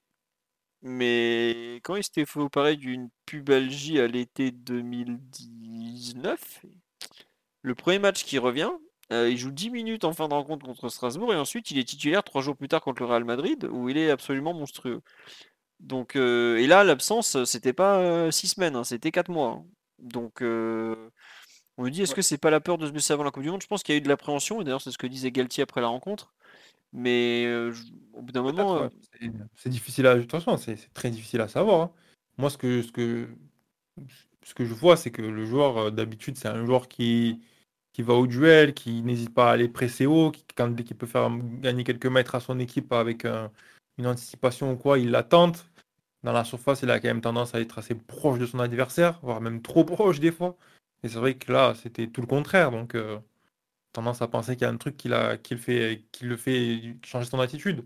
Après, est-ce que c'est la peur d'une blessure avant le mondial? Est-ce que c'est le fait qu'il n'a pas encore récupéré? Enfin, il peut y avoir plein de trucs, quoi. C'est c'est difficile à savoir. hein. Euh, Mathieu, Omar, sur le, match de Kimpembe, ce retour, euh, ce que vous en avez pensé euh, On nous dit que Kimpembe a dit qu'il avait eu peur pour la Coupe du Monde. Ah oui, bah, aujourd'hui, enfin, on en a déjà parlé en début de podcast, tous les joueurs ont peur de se blesser pour la Coupe du Monde. Après, même Messi le disait, je crois que c'est en l'interview, elle est en septembre, quand il fait, il dit, ouais, on, pense qu'à ça. Et c'est normal, une Coupe du Monde, c'est une tous les 4 ans, c'est un événement à part dans une carrière, c'est c'est pas rien. Je, comprends que Kimpembe, en plus, lui, ça sera peut-être la dernière de sa carrière, parce qu'il a 27 ans, l'année prochaine, il aura 31. La première, il l'a vécu sur le banc de touche. Ouais, ça pèse, ouais. Voilà. euh, Et puis, comme on dit, le cas Pogba sur le live, ouais, effectivement. En plus, il y a, deux forfaits chez les défenseurs euh, en, France. Mathieu Omar, sur le match de, Kimpembe, euh, qu'est-ce que vous en retirez Inquiet par rapport à la suite ou finalement pas grand-chose? Vous battez pas surtout. Ouais, Omar, vas-y. Non. Reprise, euh, reprise difficile. Je, je pense sincèrement qu'il accumule les minutes pour, euh, pour être réathlétisé dans trois semaines. C'est enfin, tout quoi. Je, je, je vois pas d'autre chose et, et c'est vraiment un joueur qui va prendre le minimum de risques. Ouais, bon. On va espérer qu'il joue quand même à fond euh, mercredi soir parce que ça va être gênant sinon. Mais ouais. Certes, mais est-ce qu'il peut, tu vois? Il, il s'est arrêté euh, cette semaine, Six. un peu moins. Ouais, six six, semaines. ouais. Ah, C'est pas neutre hein, comme blessure, donc euh, je pense que son pic de forme est pas du tout prévu pour tout de suite. Bon, à suivre. On va voir ce que ça donne euh, mercredi désormais, puisque ça sera le prochain match. Euh, c'est vrai qu'il avait repris l'entraînement avant Ajaccio PSG, je crois l'avant, trois jours avant. Il n'avait pas fait Ajaccio, il avait joué contre Haïfa 10 minutes, un quart d'heure. Et là, il a joué 60 ou 70 minutes, je sais plus. Je me souviens plus exactement la minute de sa sortie, je vais vous retrouver ça tout de suite. Euh, alors, il a été remplacé à la 59e, donc c'est vraiment tôt. hein. Je, ouais, effectivement, c'est. Est-ce que c'est un joueur totalement prêt? D'un coup, j'ai un doute, hein, parce que 59e minute quand même, euh, c'est c'est vraiment très très tôt même pour un défenseur central. Est-ce qu'il sera titulaire mercredi? Je, je sais qu'il y a pas mal de d'échos comme quoi il le sera, mais j'avoue que je suis un peu perplexe. Concernant le reste de la ligne défensive, euh, peut-être un petit mot sur le, le bon, voire le Moukile. Très bon match de bah oui. Oui, attendez. Alors, je ne vais pas vous mentir, on n'avait personne dans les photographes samedi au parc, donc je suis sur les photos de PSG Brest et je me crois pas que Nordi avait joué PSG Brest à l'époque puisque c'était le maillot. Donc là, on est dans- François, François qui prend ses congés, qui profite de l'Italie. Exactement, François était. euh, je suis allé le déranger pour une photo. Il, était, il dit qu'il était occupé à commander une pizza à Milan. Pour vous dire à quel point j'ai été envoyé dans les roses. Non, ouais, euh, le- l'excellent match de, de- Enfin, excellent, peut-être pas, mais le bon match de Moukil est sur le côté droit, Omar. Je te laisse en parler. Ouais, moi je l'ai trouvé pour le coup vraiment, vraiment excellent. Euh, effectivement, il y a une situation qui prête un peu à, à, confusion sur le, sur le but pour avoir revu la, la situation où, en effet lui est, enfin, revient pas forcément hyper rapidement à la course parce qu'il est placé très haut sur le terrain. Euh, Par contre, il fait, euh, il fait un geste euh, que d'ailleurs Bernat lit bien euh, en lui demandant de venir fermer axe pour défendre sur Ronnie Lopez. Malheureusement, Bernat n'arrive pas, pas à le reprendre et ça donne cette situation. Mais euh, hormis ça, je l'ai trouvé vraiment euh, très autoritaire dans, le- dans les duels qu'il a eu. il en a gagné un certain nombre au physique. Bien arpenté son, bien apporté son couloir. Euh, une correction très très salvatrice qu'il fait en, en première période, je crois autour de la, de la 20e minute, parce que c'est une, c'est une occasion de but très claire qu'il peut y avoir derrière, je crois, pour Ronnie Lopez. Oui. Donc il y, a une vraie montée en puissance chez, ce joueur, pardon, qui je trouve a un trouvé sa place, deux ramène de la densité athlétique. J'insiste, c'est pas neutre dans une équipe qui en est vraiment très dépourvue, qui est plus qu'un bon backup, parce que très honnêtement, Hakimi était, étant pas, je trouve, dans une période incroyable par rapport à, son niveau attendu. J'ai trouvé que, que l'intérim de, de Mukele était vraiment, vraiment très, très bon, en tout cas sur le, sur le match de, samedi, tant sur, le parti, sur la partie défensive qu'offensive. Et, euh, et, même avec le ballon, ce qu'on lui, lui reproche, je l'ai trouvé ben, assez euh, au niveau des autres, parce que c'est un joueur un peu moins doté, mais en tout cas qui faisait vraiment pas tâche et qui a, qui a apporté euh, d'autres vertus et, qui commence à avoir une vraie signature. Donc euh, c'est c'est plutôt moi en tout cas à ranger des, dans, l'ordre des très très bons matchs pour, pour un joueur qui est voué à être le 13e ou le 14e. Quoi. même plutôt même 15e ou 16e, hein, parce que je pense qu'en défense, il fera jouer plutôt Danilo avant lui peut-être. Mais je, te rejoins, euh, c'est très positif d'avoir, euh, enfin, j'ai beaucoup vu dernièrement qu'on n'avait pas de bande touche, tout ça, avoir un joueur comme ça prêt à en sortir avait. Bah là, il n'avait pas joué contre Raifa alors qu'il aurait pu prétendre, vu qu'il avait été quand même plutôt bon à Ajaccio et contre Marseille. Il encaisse, il revient, il est bon, il joue. En plus, il rechange de poste, il arrive à s'en sortir. Non, faut, faut le saluer, c'est pas évident comme ça d'enchaîner tout ça. Tiens, euh, vous le trouvez pas quand même C'est un, un, message qui était passé tout à l'heure sur live, un peu loin du centreur sur le deuxième but peut-être quand même. Je pense que Daubert, il a, je trouve qu'il a dans l'ensemble plutôt bien géré, voire il lui a fait mal même euh, dans les duels sur le deuxième but, j'avoue que je suis un peu je comprends pas trop pourquoi il est, il est aussi loin de lui alors qu'il y a bah, il a pas vraiment d'autres solutions pour Audebert. Je, je sais pas, Ryan ou Mathieu ou même Omar si tu veux compléter sur, sur ton analyse. Hey, I'm Ryan Reynolds. At Mint Mobile, we like to do the opposite of what Big Wireless does. They charge you a lot, we charge you a little. So naturally, when they announced they'd be raising their prices due to inflation, we decided to deflate our prices due to not hating you. That's right. We're cutting the price of Mint Unlimited from $30 a month to just $15 a month. Give it a try at mintmobile.com slash switch. $45 upfront for three months plus taxes and fees. Promo for new customers for limited time. Unlimited more than 40 gigabytes per month. Slows. Full terms at mintmobile.com. Many of us have those stubborn pounds that seem impossible to lose, no matter how good we eat or how hard we work out. My solution is PlushCare. PlushCare is a leading telehealth provider with doctors who are there for you day and night to partner with you in your weight loss journey. They can prescribe FDA-approved weight loss medications like Wagovi and Zepbound for those who qualify. Plus, they accept most insurance plans. To get started, visit plushcare.com slash weight loss. That's plushcare.com slash weight loss.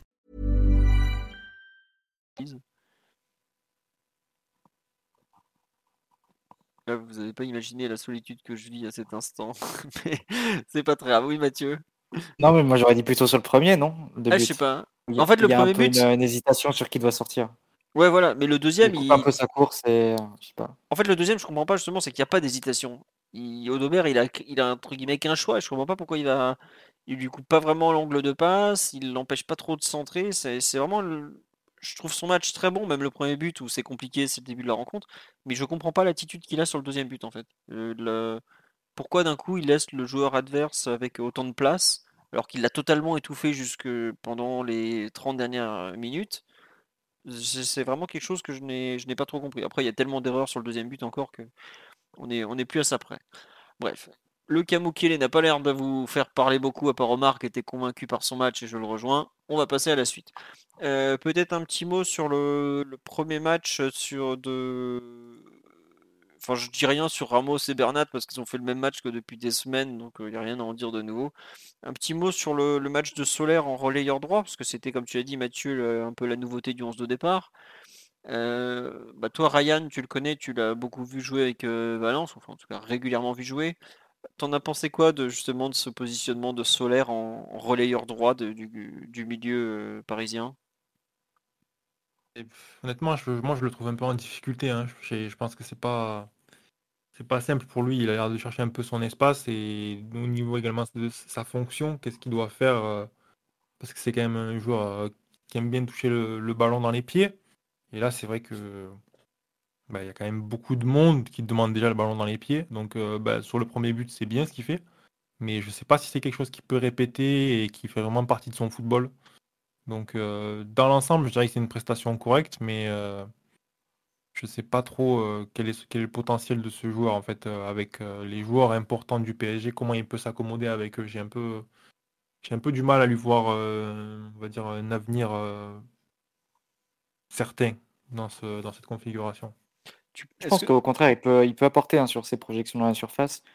Ça, oui, je euh, crois qu'il je crois qu'il peut apporter, mais je ne sais pas s'il est capable de répéter ces efforts-là et ces déplacements. Euh, euh, mais c'est sûr que s'il y a quelque chose à faire quand tu joues dans un milieu de terrain avec Vitinha et Verratti, et que tu as également Messi et Neymar, c'est d'aller attaquer les espaces pour, bah, pour un petit peu compléter les déplacements que peut faire Mbappé, quoi, pour qu'il y ait un peu de variation, qu'il y ait une autre menace que la menace habituelle. Mais C'est ça le truc, c'est un peu pour comment tu vas occuper la surface, sachant qu'Mbappé se déporte pas mal sur le côté gauche, que Messi et Neymar sont dans la création. Et je pense sur la semaine entre Haïfa et, et 3, on retrouve bien quatre fois dans la surface sur des positions de finalisation. Ce qui gratte ensuite un penalty euh, sur le même match face à 3, mais face à Haïfa, il a aussi une occasion dans la surface. Je me souviens bien. Et attends, et là en début de match aussi, il a une frappe, hein, tout début de match. La première occasion, je pense que c'est lui encore. C'est vrai. Et euh, donc, au final, tu le retrouves pas mal dans ces positions. Après, sur un match comme celui de samedi, peut-être que c'était euh, parfois un peu too much dans le sens où euh, tu te retrouves avec beaucoup de joueurs devant le, devant le ballon. Et à la perte, tu n'es pas forcément très en bonne posture pour exercer un pressing et récupérer le ballon rapidement. Ça peut permettre à des contre-attaques de, se développer. Par contre, sur ces, incursions à la surface, je pense qu'il fait plutôt pas mal. Je pense aussi que c'est l'une des raisons qui peut expliquer que Luis Enrique soit euh, enclin à le sélectionner sur une Coupe du Monde ou dans des prélistes, enfin ce genre de choses. Parce que c'est pas forcément un profil qu'a beaucoup l'Espagne, ce type de qualité-là. Et Solar peut, l'apporter. Et euh, si tu te projettes un peu le match de demain, tu peux te dire qu'avec une attaque Messi-Mbappé, euh, sans, sans, Neymar, tu auras sans besoin de, de, cette, de ces projections-là, de, cette capacité qu'il semble avoir d'aller dans la surface. Donc, s'il est capable d'amener ça euh, avec une certaine continuité durant la saison, bah, tu peux te retrouver avec un joueur qui apporte au final ce que un Wijnaldum par exemple aurait dû apporter l'an dernier, ce qui serait déjà un, qui était recherché avec ce joueur finalement et qui n'est jamais arrivé quoi. Après, un peu comme Wijnaldum, vous trouvez pas que Solaire s'efface trop devant les autres joueurs? Moi, c'est un peu, je vois ce que tu veux dire, Ryan, quand tu dis que tu n'es pas sûr qu'il trouve une place, parce que je te rejoins un peu dans le sens où collectivement, il, il est super intéressant sur le ballon. Effectivement, ses appels, bah, ça donne euh, un but, un, un penalty provoqué, une, belle position de frappe, enfin plein de choses. Quoi. Mais j'ai l'impression qu'il.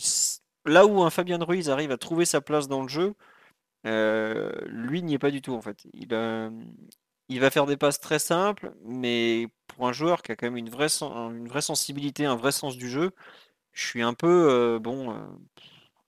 il enfin, il a beaucoup, beaucoup, beaucoup de marge pour, euh, pour faire mieux. Quoi. Et surtout, il ne montre pas encore, à mon sens, toute sa personnalité de, joueur. Quoi. Et c'est bon, c'est que le début. Hein. Il est arrivé le, combien, le 31 août ou même le 1er septembre, je sais plus. Et il n'avait jamais quitté Valence. Donc je pense que pour lui, l'adaptation fait partie de, des plus compliqués qui soient. C'est premier départ à l'étranger, plus départ du club formateur, etc. etc. Mais comme dit sur live, je ne vois pas faire de différence sans Messi, Messi et Neymar autour. il y a un peu de ça en fait. Il est dans son expression avec le ballon, je le trouve vraiment pour l'instant trop neutre. Et pourtant, on voit qu'il a des qualités. Ce qu'il fait sur le but, c'est impeccable. Ce qu'il fait sur le penalty, l'espèce de roulette, est vraiment pas simple à caler. Donc on voit qu'il est doué. Lance encore une fois Mokiele en profondeur sur une, euh, une action. Après, Mokiele, je pense, n'est pas en position de, de, vraiment finaliser l'action parce qu'il y a un retour du défenseur, etc. Mais c'est une type d'action qu'on a déjà vu avec Mbappé et avec Hakimi, il me semble. Mm. Donc Capacité à trouver à profondeur sur des passes. On nous dit Solaire, Sarabia et Kitiki, c'est notre attaque de janvier, il faut qu'ils fassent leur minute. Euh, Solaire et Sarabia, je suis pas sûr qu'ils seront là en janvier parce qu'ils vont être avec l'Espagne et il y a moyen qu'ils aillent loin. Donc euh, à suivre. On nous dit il a moins joué, il connaît pas la ligne. Non, c'est sûr que c'est pour lui euh, c'est compliqué. Puis c'est vrai que c'était un joueur important. Valence, il était capitaine, c'était euh, la bande d'Ira locale. Là, il passe de quoi 19e joueur de l'effectif, 20e joueur de l'effectif ou quelque chose du genre. Donc voilà. On nous dit bah, c'était ça Valence, beaucoup trouvé car grosse activité, mais c'est pas un créateur d'occasion ou un joueur qui prend le contrôle du jeu. non, mais pour moi, il peut apporter une patte plus importante dans le jeu collectif du PSG. Parce que des- un joueur qui sait donner des bons ballons et il sait le faire, c'est toujours un joueur qui aura sa place au PSG malgré tout. Et on nous dit les recrues souffrent aussi du baromètre Vitinha. Bah, le baromètre Vitinha ou le baromètre euh, Fabien Ruiz? Sur le mois d'octobre, on peut se poser la question par exemple. Bon, on a un peu fait le tour sur Solaire ou, pas? Euh, on nous dit à Ajaccio, c'est vrai qu'il a fait une passe à Hakimi qui aurait pu être décisive si Mbappé l'avait pas bouffé. C'était à Mbappé qui avait fait la passe. C'était Hakimi la, la super passe à Ajaccio de, de Solaire. C'était à Reims la passe à Mbappé euh, pour, euh, pour Mbappé qui était très très belle. Et bon, on nous dit Vitinha, je le sens moins bien. Je suis d'accord, mais est-ce que on va pas attendre Je pense qu'il y a un. Enfin, je sais pas si vous vous rappelez, avant Ajaccio, notamment, euh, Galtier avait dit qu'ils avaient dû faire faire, pardon, lui faire faire une séance individuelle. Euh, je pense qu'il y a un peu un contre-coup physique du début de saison. Il a beaucoup joué aussi. Donc c'est pour ça que je. Beaucoup, je- beaucoup de matchs, euh, ce garçon. hein. Ouais, ouais, non, voilà. Donc, ouais, et on, fait, on me rappelle effectivement que Solaire a eu une occasion en début de match sur une passe de Messi. Oui, c'est celle euh, dont je parlais à Mathieu quand je lui disais qu'il a eu 5, il a eu cinq positions de frappe dans la surface en, euh, en 80 minutes au total. voilà. Devant, euh, est-ce que Omar veut nous expliquer pourquoi Lionel Messi est le meilleur joueur de tous les temps une nouvelle fois ou il y a un autre joueur dont tu veux parler?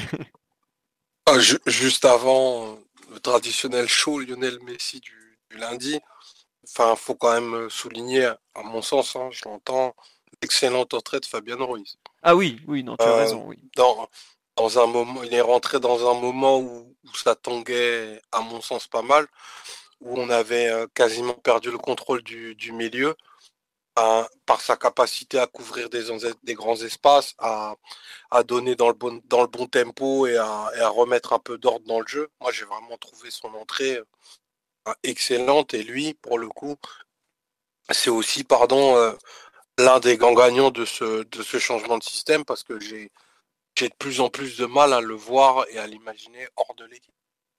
Et, euh, et je sais que fin, août, Vitinha était probablement le meilleur milieu de terrain du monde. Je pense que les cartes vont sincèrement et très sérieusement être rebattues euh, dans la hiérarchie des milieux parce que Fabien Ruiz fait des trucs que les autres ne peuvent pas faire. Et euh, enfin, la façon dont enfin, il peut s'ouvrir le terrain grâce à son pied gauche, il est, enfin, il est vraiment très très intéressant à mon sens. Donc il y a, bah, il y a, y a des choses qui vont changer, je pense, assez, assez rapidement en tout cas. Ouais, je, je te rejoins. Et on nous dit un vrai bon joueur, j'aimerais bien le voir en 6. Bah, euh, j'ai un peu l'impression sur ce point que Galtier le prépare parce que les deux derniers matchs, il a quand même fini devant la défense. C'est vrai qu'il a fait une passe en retrait complètement ratée un moment, Ruiz, mais euh, quand il rentre, euh, comme le dit Omar, il y a, le milieu de terrain, il retrouve du sens, hein, il retrouve de l'équilibre, il retrouve de la, constance, il y a beaucoup, beaucoup, beaucoup de choses qui changent. Moi, je suis d'accord avec toi, Omar, le, le milieu numéro 2 aujourd'hui, euh, je mettrais pas ma main à couper qu'il est portugais, personnellement. Et je parle pas de Renato. Mais je sais pas, euh, Ryan, ce que tu, ce que justement, toi qui a pas forcément vu les matchs dans le- les mêmes séquences que nous, euh, t'inspire euh, peut-être la forme actuelle de, de, de Fabien Ruiz? Ouais, il apporte, c'est sûr qu'il consolide le milieu de terrain d'une manière que les autres joueurs ne peuvent pas le faire. hein. Déjà, de point de vue euh, position, moi quand je le vois jouer, j'ai quand même l'impression que c'est un joueur qui pense beaucoup, beaucoup à offrir la, la ligne de passe la plus juste possible aux, joueurs qui possèdent le ballon. Et rien que ça, des fois, c'est, ça permet de repartir sereinement ou de sortir le ballon en prenant un risque un peu moins élevé. Et ça fait beaucoup de bien, quoi. Mais après, il- ouais, c'est techniquement, le, le- le niveau est quand même assez bon. Donc, euh, c'est, une solution qui va certainement gagner du terrain, je suis d'accord avec Omar, surtout quand on va approcher. euh, bon, en vrai, on va voir comment, comment les effectifs reviennent euh, de la Coupe du Monde avant, en février, etc. Mais Ah, lui, il sera pas. hein.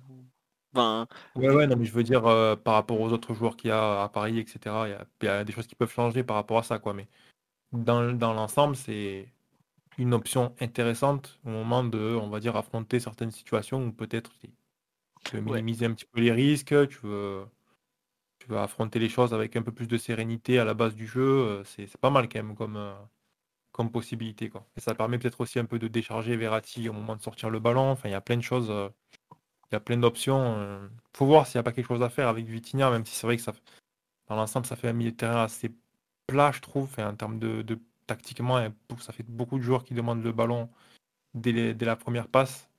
Mais en tout cas, c'est bien d'avoir ce truc, ce, joueur-là qui offre quelque chose de différent. Quoi. Il, y a, deux options assez différentes en termes de mobilité, en termes d'utilisation avec le ballon et tout, mais en termes, de prise de risque, c'est un joueur qui prend peu de risques avec le ballon quand même. Ça, ça fait beaucoup de bien. Une équipe où il y a pas mal de joueurs devant qui ont tendance à, à, tenter des triples, à tenter des gestes très difficiles, etc. C'est bien d'avoir ce milieu de terrain qui fait que le ballon il va justement arriver ses joueurs euh, assez régulièrement sans, sans, sans, inquiéter. Quoi. Ouais. On me demande pourquoi je dis que Fabien ne soit pas la Coupe du Monde. Est-ce qu'il n'est pas dans les 55 d'après liste? Il est probablement dans les 55, mais il est fâché avec euh, Luis Enrique depuis l'Euro 2021. Je crois que c'était avant la demi-finale. Il y a eu une embrouille un peu. Bref. Et c'est pour ça qu'il n'y a pas été. C'est vrai qu'on nous dit qu'il n'est pas très très bon de la tête malgré sa taille. Ah ouais, mais ça, on le savait un peu. Et euh, à propos de, effectivement de, de Vitinha qui a perdu un peu du terrain par rapport à lui, on nous dit c'est vrai que Vitinha a l'air moins à l'aise dans un milieu à 3. Je trouve qu'il arrive mieux à s'exprimer avec plus de responsabilité. Oui, mais après, si vous regardez par exemple la première mi-temps de Vitinha contre l'OM où il est relayeur gauche, il est très bon. Euh, faut aussi qu'il retrouve sa place, faut qu'il voilà, tout a été bousculé avec le changement de système, faut leur laisser un peu de temps. Tout Ruiz euh, s'est retrouvé comme un poisson dans l'eau, mais euh, ça va se faire. Puis il faut pas oublier non plus que le côté gauche va encore changer avec la réintégration de de Nuno, parce que le, on n'a jamais vu le, le 4-3-1-2 avec Nuno côté gauche. C'était Bernat depuis le début. Tout va changer, ça va être formidable. On, va, on, a plein de choses encore à débriefer pour les dix prochaines années encore. Euh, bon, on a fait le tour du milieu de terrain, on n'a rien d'autre à dire. On va pas commenter l'entrée de Pablo Sarabia en relayeur droit, puisque on, s'en passera très bien. Vous voulez parler du, match de Neymar, du match de Messi? Euh, bah Tiens, Mathieu, peut-être un, petit mot sur euh, le match de Ney, comme on le dit dans le sud de la France. on apprécie quand même. le but, l'action extraordinaire du bel ouvrage quand même. Bah, l'action euh, dont, tu parles, euh, c'est une action d'anthologie, évidemment. Aurait mérité une, une, meilleure fin, mais on va dire ça, ça renforce peut-être même ça, le, le, point de focus hein, sur l'action, de dire euh, qu'elle se finit mal, parce que on peut vraiment se concentrer sur ce que sur ce qu'aura fait le, le, joueur avant. Et effectivement, c'est une action vraiment magnifique du, du, début à la fin. Comment il va, il va prendre le ballon à 35 mètres du but, 40 mètres du but, persévérer, résister au contact physiquement, et ensuite euh, batailler entre 2-3 joueurs, avoir le compte favorable et ensuite avoir la lucidité après une course et une chevauchée de finir par, euh, par une roulette euh, pour trouver Mbappé. C'était le geste à faire en plus. Donc vraiment une action, une action splendide. J'insisterai peut-être encore un peu plus sur son but qu'il met, que c'est une réflexion que je m'étais déjà faite sur un match précédent. Je pense que c'était ce match face à Nice, l'action du carton rouge qui est ensuite annulée.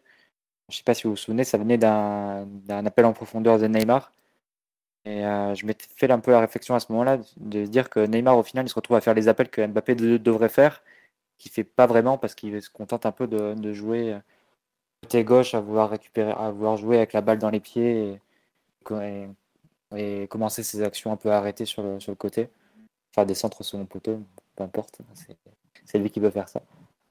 Au final, tu te retrouves à avoir un Neymar dans des, dans des situations où tu attendrais plutôt Mbappé, des appels un peu, un peu diagonaux euh, en profondeur vers le but, et, euh, y compris un peu côté droit. Euh, et qui finit très bien par, des, par une belle conclusion sur, sur le but du 3-2. Donc, non, en final, encore un match très complet hein, de la part de Neymar. par curiosité, je sais que ça ne veut pas dire grand-chose, mais j'ai regardé un peu les notes de l'équipe depuis le début de saison. Et il est du coup à une moyenne de 7,5 sur 10, je crois, Neymar. Euh, en, gros, je pense que la, tu dois pas avoir beaucoup, de joueurs dans, l'histoire du championnat qui ont, ce type de, ratio euh, donné par, la presse. Et je pense que ça corrobore assez bien avec la vision qu'on peut avoir en tant que spectateur et, supporter de, ce qu'il peut faire depuis le début de saison. Il n'y a vraiment pas grand chose à lui dire parce que lui, en plus, a réussi à allier la qualité et la quantité dans ses matchs. Donc, euh, vraiment, encore une fois, excellent. Excellent, excellent. Excellent. Excellent, comme dirait un, entraîneur parisien. Euh, on nous dit les notes de l'équipe, ouais, non, mais c'est pour ça que. ah, mais c'était pour l'anecdote, hein, pour, pour, donner un peu euh, un, comment dire, un moyen de comparaison, si on veut. Mm. Euh, évidemment, je, Après, tu vois, Bon, après, c'est Barroso qui les fait côté, côté PSG, j'imagine. C'est pas, je c'est sais- pas, tout. Enfin, ça change, c'est jamais le même. comme, donc, comme à Lyon, mais ouais. Oui. Euh, bref, Euh, on nous dit effectivement il a retrouvé une bonne vélocité. Ouais, non, ce qu'il fait sur euh, l'action en question, les appels de balles, il y a de la vitesse dans son jeu de nouveau, je trouve. Balle au pied. Il y a eu des moments où il avait de la justesse dans les passes, mais il n'avait pas forcément de la vitesse. Là, il y a de la vitesse de nouveau. Euh, je sais pas si on l'a vu aussi euh, véloce depuis quelques années sous le maillot du PSG. Alors après, il y a un peu de déchets dans son jeu. Il y a un moment, je trouve, dans le match où il avait un peu disparu en première mi-temps, tout ça. Mais c'est ce qu'il fait sur la deuxième période. Le, but, euh, l'appel est bon, mais la frappe, euh, il- la met pas à moitié quand même. hein. Euh, Le, Gauthier Gallon, dans les buts, il avait absolument qu'une chose. hein. Donc, je sais pas ce que Ryan en a pensé. As-tu revu le Neymar du Barça ou pas? Ouais, c'est un joueur qui est quand même très différent physiquement, donc c'est difficile de faire des comparaisons comme ça. Le Neymar du Barça, c'était un chewing-gum, hein, il a vraiment une élasticité incroyable, mais bon, il y a quand même euh, un joueur avec euh, une très belle forme physique en ce moment. Il a l'air euh, en pleine possession de ses moyens ou pas loin, en, en- gardant en tête que c'est un joueur qui a voilà, presque 31 ans, je crois, c'est ça? 31 Et ans en février, ouais, normalement. Bah, t'as pas reçu le carton pour l'anniversaire?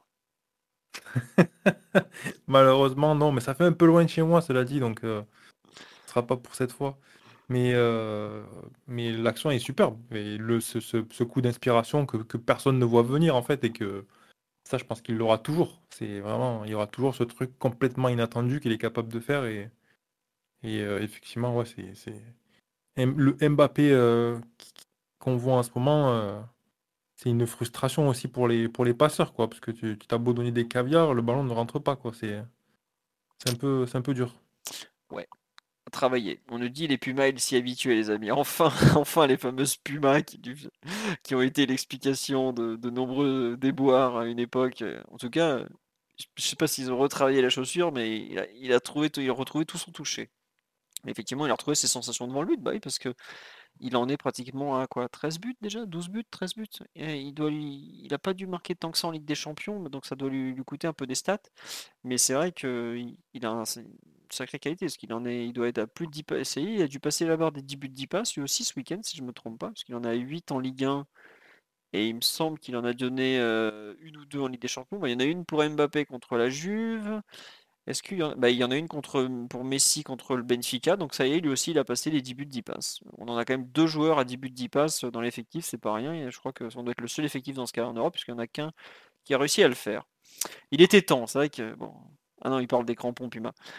On est quand même le 31 octobre. Euh, on n'est même pas à mi-championnat, on est même plus proche du tiers du championnat que du, que du mi-championnat. Le La 12e, 13e journée, c'est la bascule dans le deuxième tiers. Oui? Non, je disais, la saison est pas finie, vraiment. hein, C'est, ça va être extrêmement long. hein. Ah oui, non, non, c'est, on est, on est au tiers à peu près là. On est même vraiment au tiers de la saison si vous voulez aller loin en Ligue des Champions, parce qu'il faut, je crois, 12 matchs pour aller jusqu'au bout, et on en a joué 5. Euh, Omar, on te laisse parler de Lionel Messi, qui est un jeune que tu apprécies pas mal, qui est pas mauvais, ma foi, qui a une belle frappe de balle, une belle frappe de balle et qui est pas mauvais pour donner des bons ballons aux autres. Ouais, ben, enfin, dimanche après dimanche, euh, il est en train de remettre, euh, remettre en, en place les, les, les, les choses, non pas les, les discussions qu'il y avait l'année dernière, parce que bah, il était tout simplement pas là.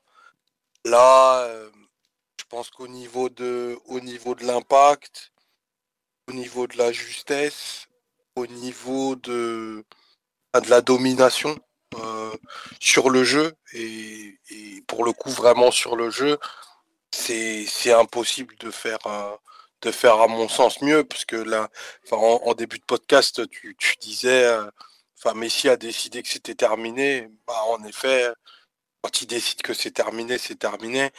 Le, but de Neymar il est magnifique mais la passe elle est incroyable et, et je crois que c'est Denoex qui disait la, enfin quand une passe est parfaite il n'y a pas besoin de contrôle et elle est il y a tellement la bonne tension tellement dans la bonne zone que enfin Neymar met une frappe géniale derrière mais le ballon le, coup d'œil de, Messi c'est enfin, c'est un régal mais absolu absolu absolu depuis des, semaines et et il est toujours de plus en plus fort. Alors, euh, ça justifie beaucoup de la, de la liberté qui lui est donnée, parce que moi je comprends rien à comment il joue. Enfin, il est annoncé attaquant et il touche euh, beaucoup de ballons derrière ton 6, mais la, pas la justesse de, ce qu'il crée, de tout ce qu'il touche, c'est à un niveau mais purement, purement stratosphérique. Et moi, je, avec mon âge canonique, j'ai vraiment jamais vu un mec sous le maillot du PSG jouer aussi bien au foot. Vraiment, euh, maîtriser le, temps, les dynamiques des matchs, les espaces où il faut être, ajouter à l'aspect très décisif de tout ce qu'il fait. C'est, c'est le mec, c'est vraiment, enfin, c'est une légende quoi. Et pas, et pas pour rien quoi. Tu vois, c'est, je ah me bah. sens comme un supporter du Napoli en 86, tu vois. Encore t'as un mec qui est vraiment mais au-dessus de son sport. Et on parle de Messi qui a 35 ans, tu vois et probablement même pas la meilleure version du joueur. Mais là, la, domination et la mainmise qu'il a sur, euh, sur le, jeu et sur ce sport, franchement, c'est vraiment terrifiant. Et, je pense que ça a même un impact sur Neymar qui, pour le coup, accepte beaucoup plus volontiers d'être son second, tu vois. Et, ça lui redonne même en réalité du génie parce qu'il est, il est débarrassé d'une phase où, où Messi est meilleur que lui, tu vois sur, euh, sur trouver les autres, sur euh, dicter le tempo des, rencontres. Tu vois, et je fais un parallèle volontairement, c'est que on a souvent eu un Neymar frustré qui, devait prendre les choses en main, qui, qui, faisait la mène, euh, qui allait ben, s'empaler sur des adversaires parce qu'il il avait besoin de partir en percussion, de sentir que ça débloquait les choses. Mais si, c'est totalement autre chose. C'est il dribble quasiment plus aujourd'hui, ou très peu, sur un appui. Il va pas défier en un contre un parce qu'il s'est pris des murs en Ligue 1 l'année dernière. il a vu que ça pouvait faire mal. Mais par contre, quand il décroche et qu'il va trouver un, un, coéquipier face au jeu ou en profondeur, c'est pour tuer. C'est vraiment, vraiment sublime. C'est Galtier qui parle beaucoup. Il devrait dire samedi après samedi à quel point Messi est génial. Il le dit ah, souvent, Non, mais je trouve qu'il le dit pas assez en fait. Tu vois, faut que, faut que les enfants de France s'en rendent compte. Il y a une exhibition là depuis, depuis plusieurs mois. Profitons-en, tu vois, parce que c'est vraiment purement stratosphérique. Mbappé, il, il ressemble à rien en ce moment. À côté de, à côté de Messi, il ne ressemble à rien. Tout ce qu'il fait, il ressemble à un robot, tu vois. C'est mécanique. C'est dire si on l'a encore euh, beaucoup de marge de progression, mais vraiment, une fois de plus, merci. Euh, et en attendant l'exhibition de mercredi. Il y a une personne qui va au, parc depuis 1989 qui, a, qui dit sur live euh, J'ai jamais vu ça en vrai. Quoi. Donc, euh, bah, écoute, tu n'es pas le seul. je, je, sais que quelques personnes qui ont vu beaucoup, beaucoup de joueurs défiler sont de cet avis aussi. Et on dira pas l'âge d'Omar, même s'il nous a été demandé.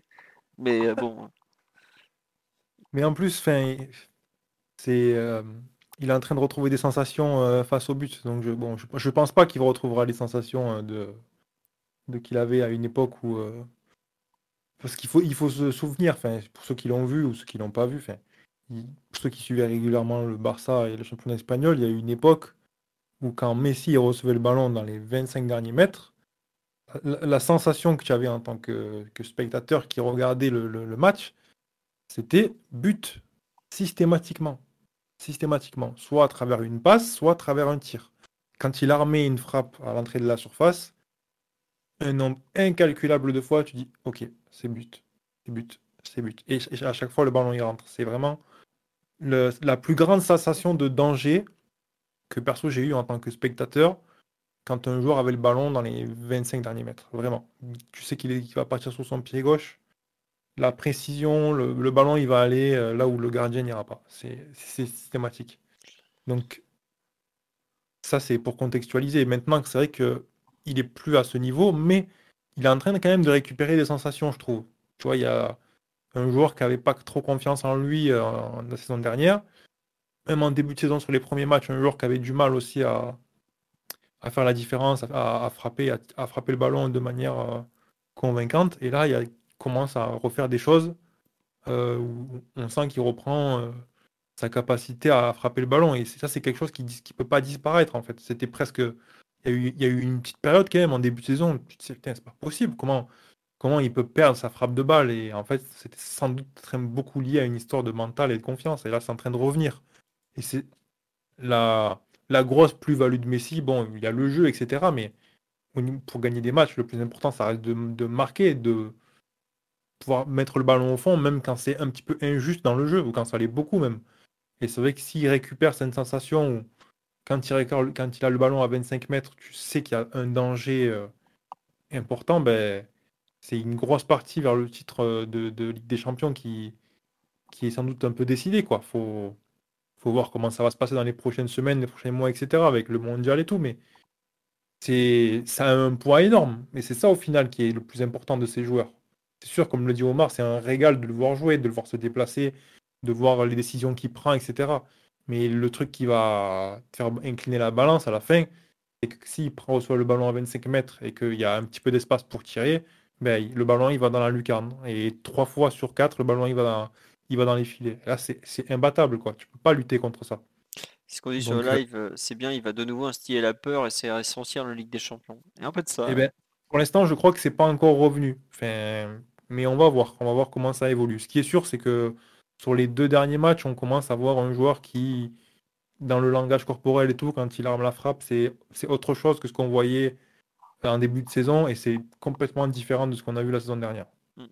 Tiens, c'est vrai qu'on nous dit sur la, diversité des buts, on a eu droit le coup franc contre Nice, la spéciale crochet frappe au sol contre Raifa, le dribble du gardien contre Ajaccio. On retrouve tous ces éléments qui font le joueur devant le but. Ouais, et puis même là, le, la frappe de loin, comme ça, sèche. On l'avait jamais vu pratiquement au PSG. Et, enfin, il avait marqué le même but avec le Barça. Euh, ce qu'il faisait peu à Barcelone aussi. Hein. Oui, oui. Mais tu vois, globalement, depuis qu'il est arrivé, on, on, a, on pouvait juger qu'athlétiquement, il avait perdu parce que ça se ressentait dans les frappes de balle. Ça partait moins fort, ça partait moins vite. Combien de fois on l'a vu manquer de puissance face au gardien nous faire des frappes d'asthmatique? Et là, bam Ça part de 30 mètres, hein, parce qu'il est super loin. Ça doit être le, but le plus lointain du PSG depuis euh, bah, peut-être Idrissa Gueye à Brest il y a un an et demi. Quoi. Où il, pareil, il tire de je sais pas combien de mètres. Bon, alors le goal en face se déchire, mais euh, voilà. C'est le même but qu'il met au parc contre Navas. Il y a eu des captures d'écran qu'on tournait sur Twitter tout le week-end où on voit il est au même endroit exactement et il déchire le filet pareil. Bon, contre Navas, il avait tiré pratiquement tout droit. Il y a tellement de puissance que Navas avait été trompé. Là, c'est vraiment petit filet. Le Galon pour, pour rien faire. Mais les Lance l'an dernier, il est, est devant la surface. Il n'est pas beaucoup plus loin. Là, il est. Si vous regardez les bandes de, terrain, il est à deux bandes derrière l'entrée de la surface. je, pense que contre Lance, au maximum, il est à une bande, voire entre la surface et la, fin de la première bande, pour vous donner une idée un peu de la taille. Pour moi, il est à plus de 25 mètres, 26 mètres peut-être euh, quand il frappe. Et c'est énorme, hein, vraiment. Je ne sais pas si vous vous rendez compte ce que c'est, 25 mètres, 30 mètres, face à des gardiens qui euh, sont quand même euh, aujourd'hui des, bah, des monstres athlétiques. c'est pas rien, parce que là, le pauvre Galon, il, a, rien le temps de revenir quand même. On lui dit c'est vrai que ça fait du bien de faire des frappes de loin dans cette équipe. Bah, disons que c'est un autre Argentin qu'on attendait dans ce domaine, on le cherche encore. Mais c'est comme ça. On nous dit contre Monaco, son ah. poteau est pas mal aussi. Je me rappelle plus. Oui, Omar, vas-y. Ah non, mais en plus, j'allais pas être très sérieux, mais il faut que l'armée numérique se, mobilise. Euh, il faut lancer des, hashtags et des, des, trends et ce que vous voulez pour, pour sa prolongation. Euh, il ne doit pas s'en aller. Vraiment, je, je, peux, je peux comprendre maintenant pour l'avoir vécu, enfin ce qu'on peut, ce qu'on sentit et, cette espèce de privilège qu'ont eu les, Argentins, euh, les gars du FC Spotify pendant, des, années, même à, notre toute petite mesure et notre toute petite échelle. Moi, j'ai plus envie qu'ils s'arrêtent de jouer en fait au, PSG parce que tu prends, une leçon semaine après semaine.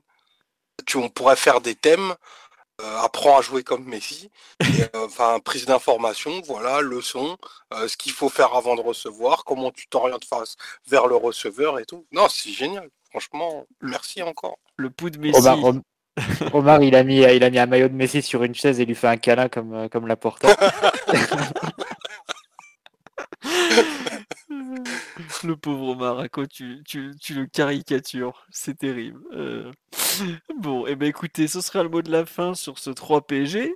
Le podcast n'est pas fini pour autant. Euh, on nous dit ces cochons de Catalans ont trop mangé Gucci, c'est indécent. Écoutez, euh, de- depuis le repas a, un peu périclité, on va dire. Les rumeurs sur l'Inter Miami. Oui, l'Inter Miami le veut, mais Messi a clairement dit et fait comprendre à tout le monde ne, me- ne venez même pas me parler d'avenir avant la Coupe du Monde, ça m'intéresse pas. La Coupe du Monde, la Coupe du Monde, la Coupe du Monde, on verra en 2023 pour son avenir. Donc pour l'instant, voilà. Après C'est quand que même assez incroyable qu'un joueur qui, s'il reste à ce niveau-là ou proche de ce niveau-là, un joueur euh, partirait aussitôt aux États-Unis comme ça, alors qu'il reste quand même beaucoup de football, même, en- même pour l'Europe. Bah oui. Et, euh, je ne rentre Ouais, même pas dans la discussion de savoir s'il faut qu'il reste au PSG ou pas, mais faut voir la motivation du joueur serait aussi, quand même je un peu, un pense, peu et étonnant. Quand même. La Coupe du Monde, je pense, c'est un facteur important parce que ça peut être, euh, ça peut être un, un moteur comme ça peut être un énorme, énorme, énorme coup sur la tête. Et donc, euh, si tu n'as plus envie de jouer au football après la Coupe du Monde et que peut-être que le joueur il va se dire ah, est-ce que je me vois repartir pour une pré-saison, machin, tout ça, à 36 ans, est-ce que je le retente? Est-ce que je vais pas plutôt aller voir autre chose, euh, faire un gros dernier gros contrat dans un autre pays, tu vois? Enfin, Mm. il y a- a penses de que des joueurs qui sont, qui sont à ce niveau-là en termes de compétitivité, des Ouais. compétiteurs de ce niveau-là, et se, se découragent un peu en disant ouais, une pré-saison. J'ai l'impression qu'ils en veulent toujours plus en fait. Limite, Ouais, euh, mais euh, et moi, je- pour moi, le, ça, vraiment, ça la, arrêter la trop Coupe du tard Monde, plutôt que trop tôt. C'est- c'est- je le vois plutôt comme ça. je suis d'ac- je suis d'accord euh, avec le fait que son niveau actuel, tu peux te dire qu'il il peut jouer jusqu'à 38 ans ou même 40 ans s'il veut. Mais je pense que c'est un joueur aussi qui, voilà, il y a une dimension un peu de, de leg, etc. Et peut-être que, peut-être que gagner la Coupe du Monde, ça peut être un truc qui lui donne envie de continuer un peu ou pas, je sais pas. Peut-être que, la- peut-être que ne pas gagner la Coupe du Monde avec l'Argentine, ça peut être aussi euh, un gros coup sur la tête, tu vois. Enfin, Ouais. faut se souvenir de comment il était revenu euh, de Ah, ça, la. ce, ce dernier point, c'est évident. Ça, c'est que ce soit lui ou il y en aura un des deux qui va, qui va prendre un coup sur la carafe. c'est- C'était quand qu'il était revenu de à Bar- à Barcelone avec ce- cette euh, teinture là et ce tatouage horrible sur la C'était pas après la Copa de, De 2016, 2016, c'est celle du 2016, ouais. Centenario, là, celle où il repère, il fait, c'est la troisième finale d'affilée qu'il perd euh, avec l'Argentine et Troisième finale de suite perdue euh, en deux ans. 2014, 2015, 2016, la deuxième Copa d'affilée. Il perd Donc, au après, tir au but après, face avait- Chili et il rate un tir au but, je crois. Ouais, il y avait une accumulation et tout, hein, toute euh, proportion gardée, etc. C'est pas pareil que si demain il, gagne pas la, la Coupe du Monde avec l'Argentine, ça sera pas forcément le même coup sur la tête, mais ça pour vous dire que c'est Ouais, un pire, hein, vu la hype qu'il y a en Argentine autour de l'équipe et le fait que Ouais. ce soit le dernier mondial et tout, je pense que ça peut être limite pire qu'une Copa Américaine, entre guillemets. Ouais, mais bien sûr. C'est pour Euh, ça que ça, ça peut être. euh, il peut se dire aussi, bon, ben voilà, j'ai tenté tout ce que j'avais à tenter dans le foot, dans, dans le football, j'ai gagné tout ce que j'avais à gagner. euh, je vais aller en pré-retraite un an et puis après, je vais aller faire autre chose.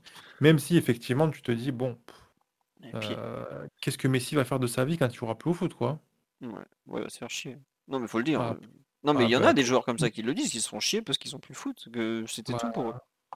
Ouais, ça ça- et encore bon, c'est c'est- c'est- c'est un mec qui a une, qui a une famille, etc., qui a l'air vraiment d'être très, très axé là-dessus, mais c'est un mec aussi qui a l'air de faire strictement rien d'autre que jouer au foot, quoi, tu vois. Il y a pas... Et Neymar, il joue à Counter-Strike ou il au poker, mais, euh, mais enfin, je... je caricature, mais vous voyez l'idée, quoi. Ils ont des, non, c'est sûr. des intérêts euh, qui vont pas... Ils seront pas malheureux, quoi. Mm. Je pense que Messi, ça, ça va faire bizarre, hein. Donc il y a peut-être ça aussi, peut-être qu'il va se dire, bah, je continue un peu parce que euh, qu'est-ce que je vais faire de mes journées, quoi.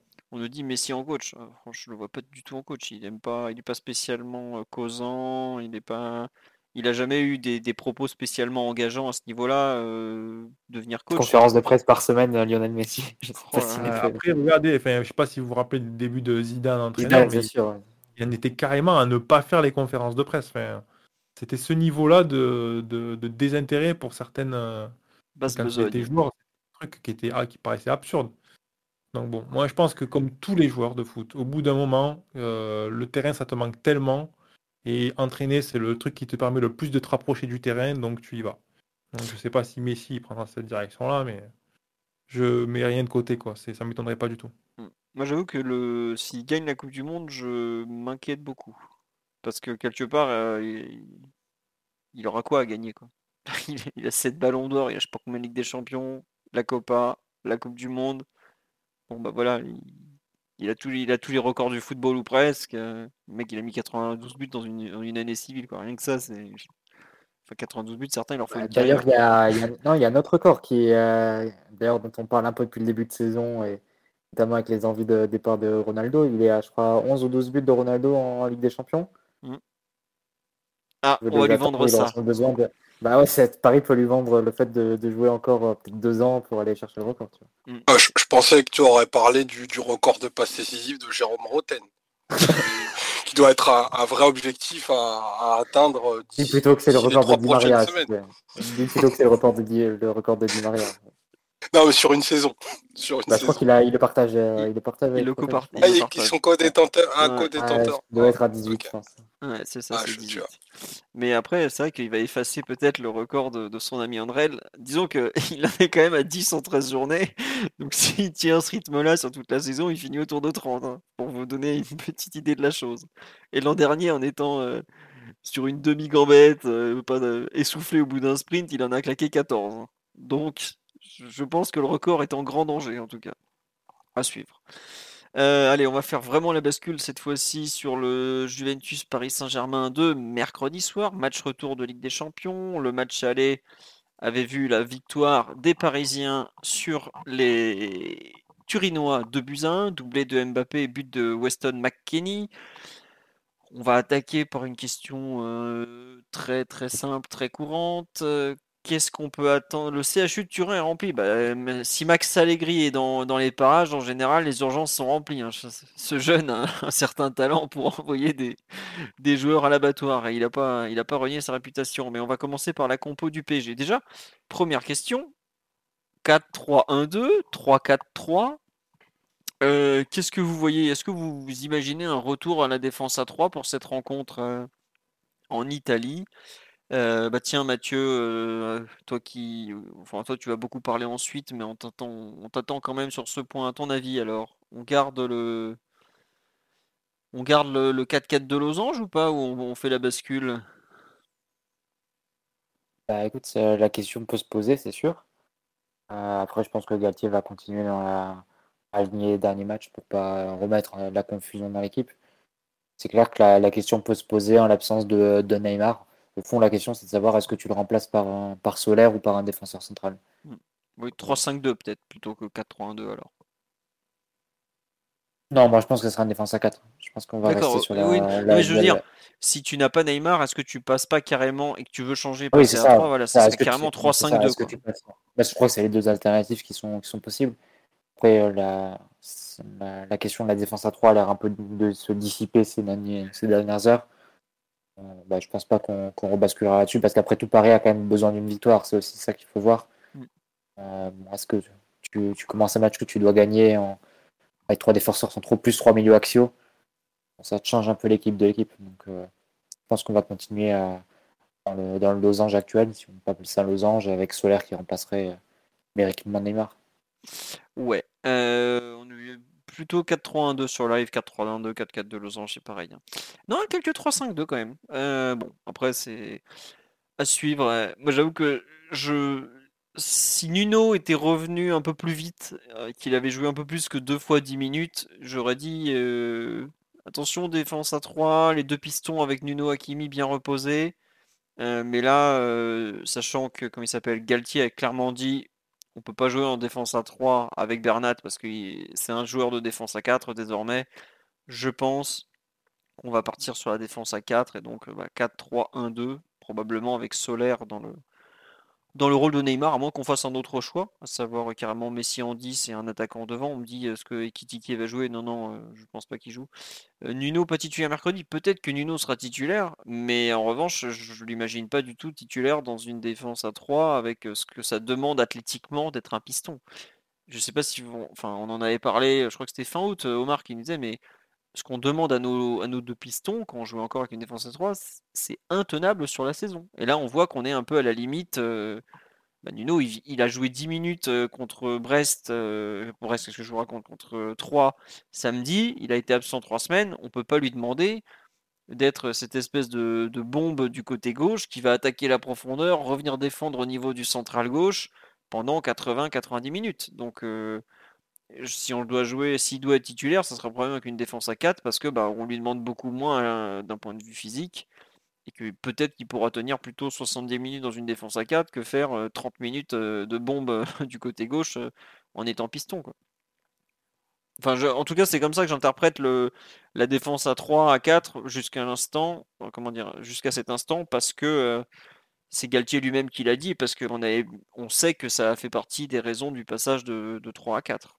Donc, on dit c'est la Juve en face, même à 60% Nuno les mange. Au match aller, Nuno, il a un gros duel hein, face à Quadrado. Quadrado, c'est pas non plus n'importe qui dans le, dans le milieu des latéraux. C'est quand même un joueur qui a de l'expérience, qui a du, qui a du niveau, qui a encore un peu de gaz, même si c'est plus le, le virevoltant ailier qu'il a été euh, il y a combien?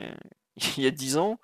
Mais on peut pas, on peut pas comme ça s'amuser à imaginer que, que Nuno va rentrer euh, sorti directement de l'infirmerie et mettre au supplice un, un joueur comme ça. C'est pas la, dimension athlétique de la Ligue des Champions doit pas être euh, galvaudée parce que c'est ça se joue quand même un, un très très très fort rythme et qu'on peut pas comme ça euh, rentrer et croire que ça va être facile. hein.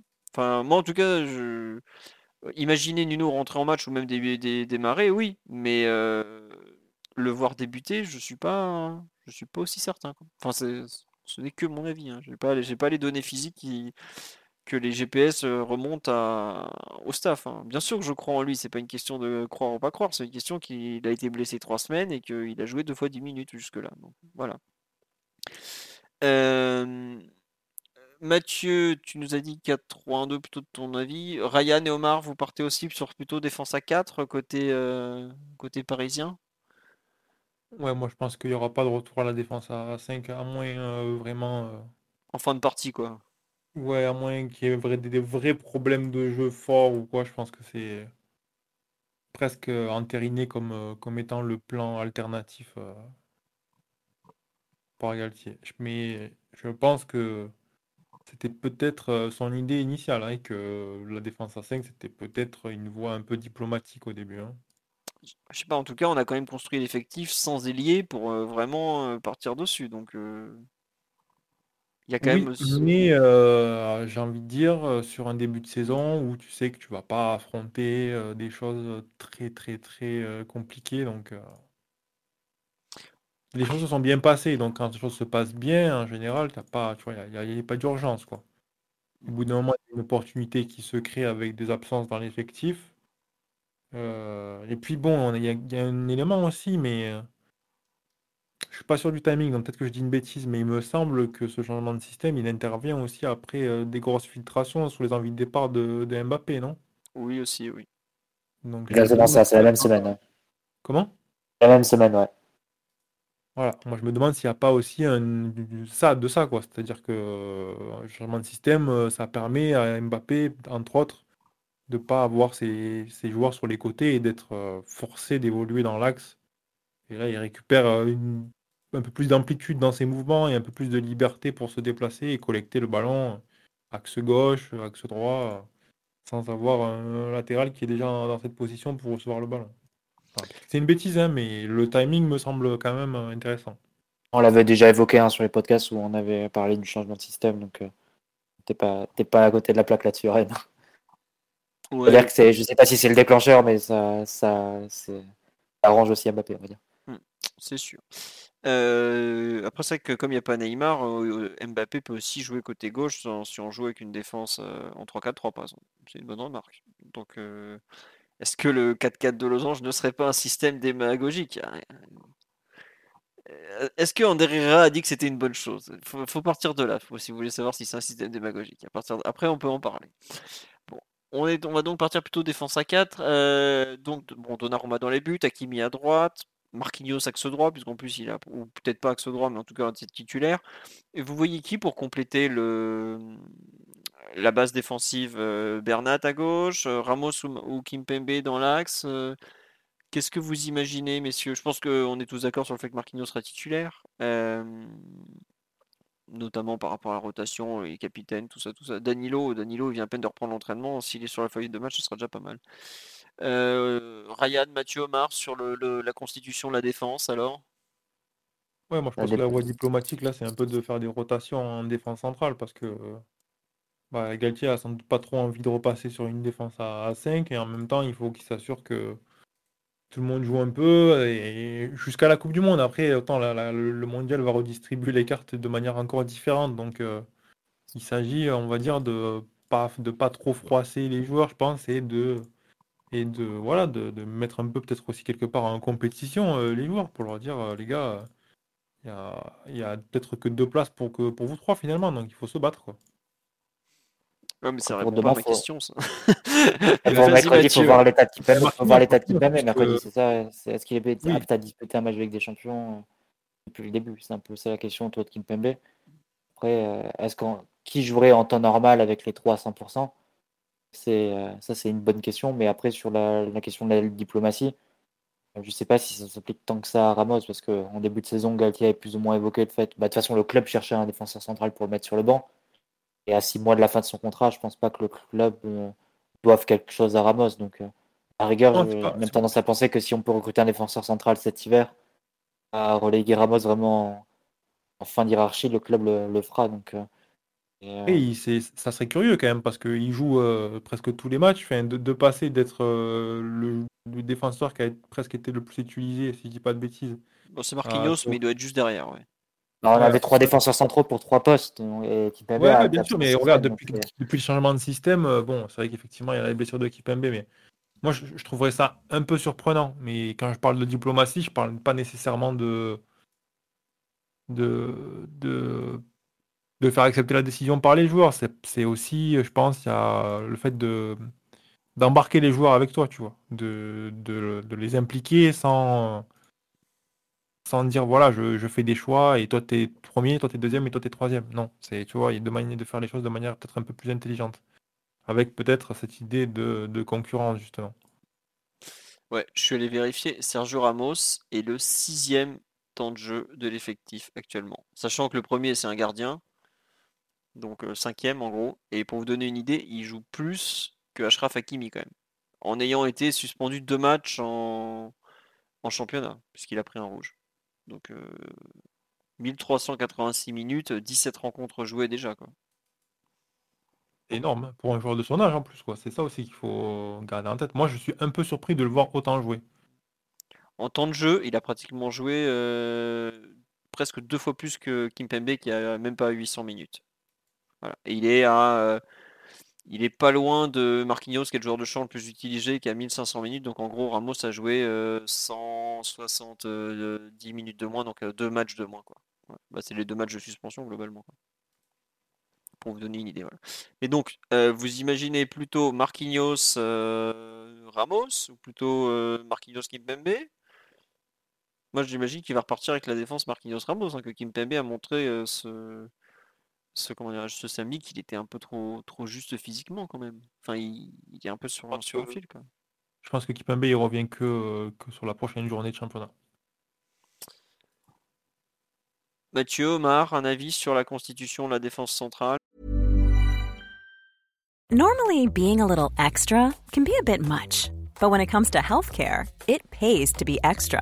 And United Healthcare makes it easy with Health Protector Guard fixed indemnity insurance plans. Underwritten by Golden Rule Insurance Company, they supplement your primary plan, helping you manage out of pocket costs without the usual requirements and restrictions like deductibles and enrollment periods. So when it comes to covering your medical bills, you can feel good about being a little extra. Visit uh1.com to find the Health Protector Guard plan for you. Ah, Ramos, ah, je suis- ah, ouais. Non, non, vas-y, Mathieu. Non, vas-y, euh, Omar, j'avais parlé. Ouais, c'est- C'est quand même ton match, hein, donc euh, je veux pas prendre trop de place. Mais... Alors, euh, qui va jouer entre Rugani, Rugani et Gatti non, mais je peux- pour le coup, je suis assez d'accord avec Ryan. Et, et quitte à risquer la blessure, celle de Ramos me paraît moins grave.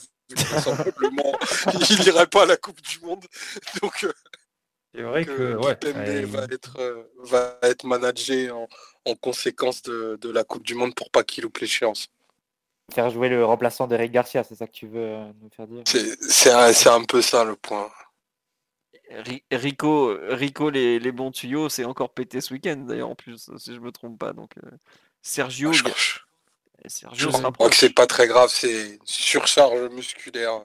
Ah. C'est la nouvelle tendance. Moi j'ai cru qu'il avait Non. fait trop de passes, donc euh, c'est pour ça je, je- je suis perdu. à, à voir s'il apprend à défendre du coup pendant cette blessure, mais j'ai- j'ai- je pense pas que ça va arriver. Alors là, le madrilène s'est glissé avec nous pour euh, en mettre plein la tête du Barcelonais, évidemment. Euh, bon. Et au, sur le côté gauche, alors plutôt euh, Juanito ou plutôt Nuno, même s'il n'a pas beaucoup joué? J'avoue que sur ce vote spécifique, je ferais bien une entorse à la règle de, du jeu, de, faire d'aligner le, joueur qui est le plus apte physiquement pour un match avec des champions, parce que pour Bernat, sur le plan défensif, c'était quand même compliqué sur les matchs qu'il a pu jouer en l'absence de Nuno Mendes. On l'a vu face à l'OM, on l'a vu face à IFA, on l'a encore vu face à 3, le premier but. Euh, il a quand même bien, bien mouillé là-dedans aussi, hein, Bernat. Euh, jouerai avec Nuno Mendes. Très bien. Puis pour le Portugal, s'il doit, doit rechuter. Au pire, il y a toujours ton ami Raphaël qui pourra les aider, donc c'est pas très grave. Ah, ils, sont dans le groupe de l'Uruguay en plus, dans le Portugal, il me semble. Euh, je crois, ouais. aucun, aucun scrupule alors, pour moi. Mon cœur uruguayen me, fait penser que Omar, euh, Nuno, comme tu nous l'as en avatar, ou Bernat, parce que on veut pas jouer avec la santé de, notre petit Portugais adoré? Alors, euh, si, de façon très cynique, euh, on pourrait envoyer Bernat parce que c'est bientôt la fin de saison pour lui. Après, comme c'est un match à gagner impérativement, Nuno malgré tout.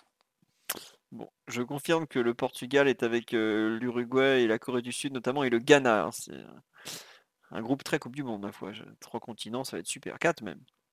Euh, bon, bah, moi j'avoue que je je suis pas certain qu'on que l'ami Nuno euh, soit totalement prêt. J'aimerais qu'il le soit parce que quand je vois Bernat se faire distancer à la course par Ronnie Lopez, qui est une sorte de joueur qui a 35 ans alors qu'il en a 27, euh, ça m'inquiète un peu, mais euh, je, crains que, le, match arrive euh, trois jours plus tôt. Quoi. Trois jours trop tôt. Après, il y a, un point, excuse-moi Philo, à prendre en ligne de compte, c'est que les joueurs qui vont jouer la Coupe du Monde n'auront pas de préparation globale. Oui, vrai. Donc pour ceux qui ont été blessés juste avant l'échéance, il faut quand même des minutes pour ne pas arriver complètement à court de forme dans, trois semaines. Donc c'est là où je pense que le staff va, va quand même devoir un peu manager. Euh, Nuno, de par sa, sa constitution, enfin, joueur hyper athlétique et tout, qui a grosse vélocité, tu peux pas mettre une Formule 1 autant de temps à l'arrêt et espérer que ça reprenne. Donc peut-être qu'il va monter en minutes progressivement. Moi, je pense que demain, il fera peut-être il fera peut-être 60 minutes mm. et après 90 euh, minutes réparties sur les deux dernières rencontres pour arriver au, top dans trois semaines. Et tu peux tu peux donner pareil beaucoup de, minutes et de continuité à Bernat, puisque bah, lui aussi, il ira pas euh, à la Coupe du Monde et il va être en vacances pendant, pendant quelques semaines. Attends, tu insinues qu'il n'est pas dans les 55 de la liste de, de Luis Enrique, Juanito? Ah, Moi, je pense que Lucho le, le présélectionne même pas. Je... Non, je pense qu'il n'y est pas d'ailleurs. il n'est pas dans la préliste, mais bah, après, bon, il passe après des Marcos Alonso, des joueurs comme ça. C'est un peu... Tous meilleurs que lui. Bah, je suis pas sûr que Marcos Alonso soit. tu demandes à des Catalans actuellement, je suis pas sûr qu'ils te disent pareil, mais bon, ça c'est. Bah attends, en plus il jouer à défense centrale, Marcos Alonso. Ah, il a des circonstances atténuantes, mais bon. mais bon, bon bah écoutez, donc on va espérer, euh, on espère Nuno, mais moi je suis pas totalement convaincu. Au milieu de terrain, Verratti va enfin découvrir le stade où il aurait pu jouer si la Juve avait pas été des rats il y a 10 ans. Avec lui, on est d'accord. Ruiz à droite, Vitinha à gauche. Ou vous imaginez. Euh, non. On part sur ça, on est tous d'accord, je pense. Enfin, en tout cas, j'imagine pas autre chose. Le Mathieu, non, euh... non, je suis d'accord. Et donc arrive le grand débat, dont on sait que Messi et Mbappé seront titulaires. Hein. Je pense que c'est pas. Ou alors euh, vraiment, il y a un gros souci dans la tête de, Galette. Euh, il reste donc un poste à pourvoir entre euh, si on veut faire poste pour poste, ce qu'on avait fait à Ajaccio quand Neymar était suspendu, c'était Carlos Soler. Euh, ce qu'on a beaucoup vu jusque-là, sinon, ce qu'on avait vu aussi en fin de rencontre, c'était euh, Sarabia qui était rentré à la place de Soler et qui jouait ce jeu rôle de faux 10 où en gros il consiste à courir à la place de Messi. Qu'est-ce que vous en pensez un peu de cette. comment remplacer Neymar? On nous dit Renato tape à la porte. Est-ce que Renato est capable d'être ce numéro 10 euh, Est-ce que aujourd'hui on est d'accord que tout semble pointer vers Solaire, non? Ouais, de par son côté un peu à la fois capable de fournir quelques appels et d'attaquer les espaces et aussi d'être capable de combiner. Je pense qu'il peut absorber une petite partie du volume de jeu et tu peux avoir un Messi un peu plus protagoniste à ce moment-là. en soi, je pense que c'est le joueur qui va le moins te demander de changement en termes d'organisation et qui peut même t'offrir des choses peut-être que sur cette rencontre-là, par exemple, tu vois, tu t'aimerais bien avoir, comme le fait qu'avoir un joueur en plus qui va attaquer la profondeur, euh, c'est pour ce genre de match-là où tu as une défense qui va jouer euh, assez proche de son but, etc., c'est quand même euh, pas de trop, je trouve. C'est vrai qu'on nous propose sur live Danilo en neuf, mais nous on le mettrait partout, mais malheureusement il, faut raison garder. en plus, il serait un excellent pivot, aucun doute. On nous dit notre coach ne veut rien inventer dans ce genre de match. Ah, ça, c'est sûr que Galette n'est pas un aventurier de la tactique. Hein. On n'est pas sur le, savant fou de Krombar ou, le roi de la Kumba de Rosario. Hein. on n'est pas tout à fait dans le genre de, délire. Euh, Omar, tu, rejoins Ryan sur le fait que Solaire sera le remplaçant le plus euh, naturel, puisque même si on sait que c'est pas la même, c'est évidemment pas la même gamme de joueurs, c'est peut-être le, joueur le plus simple à incorporer poste pour poste.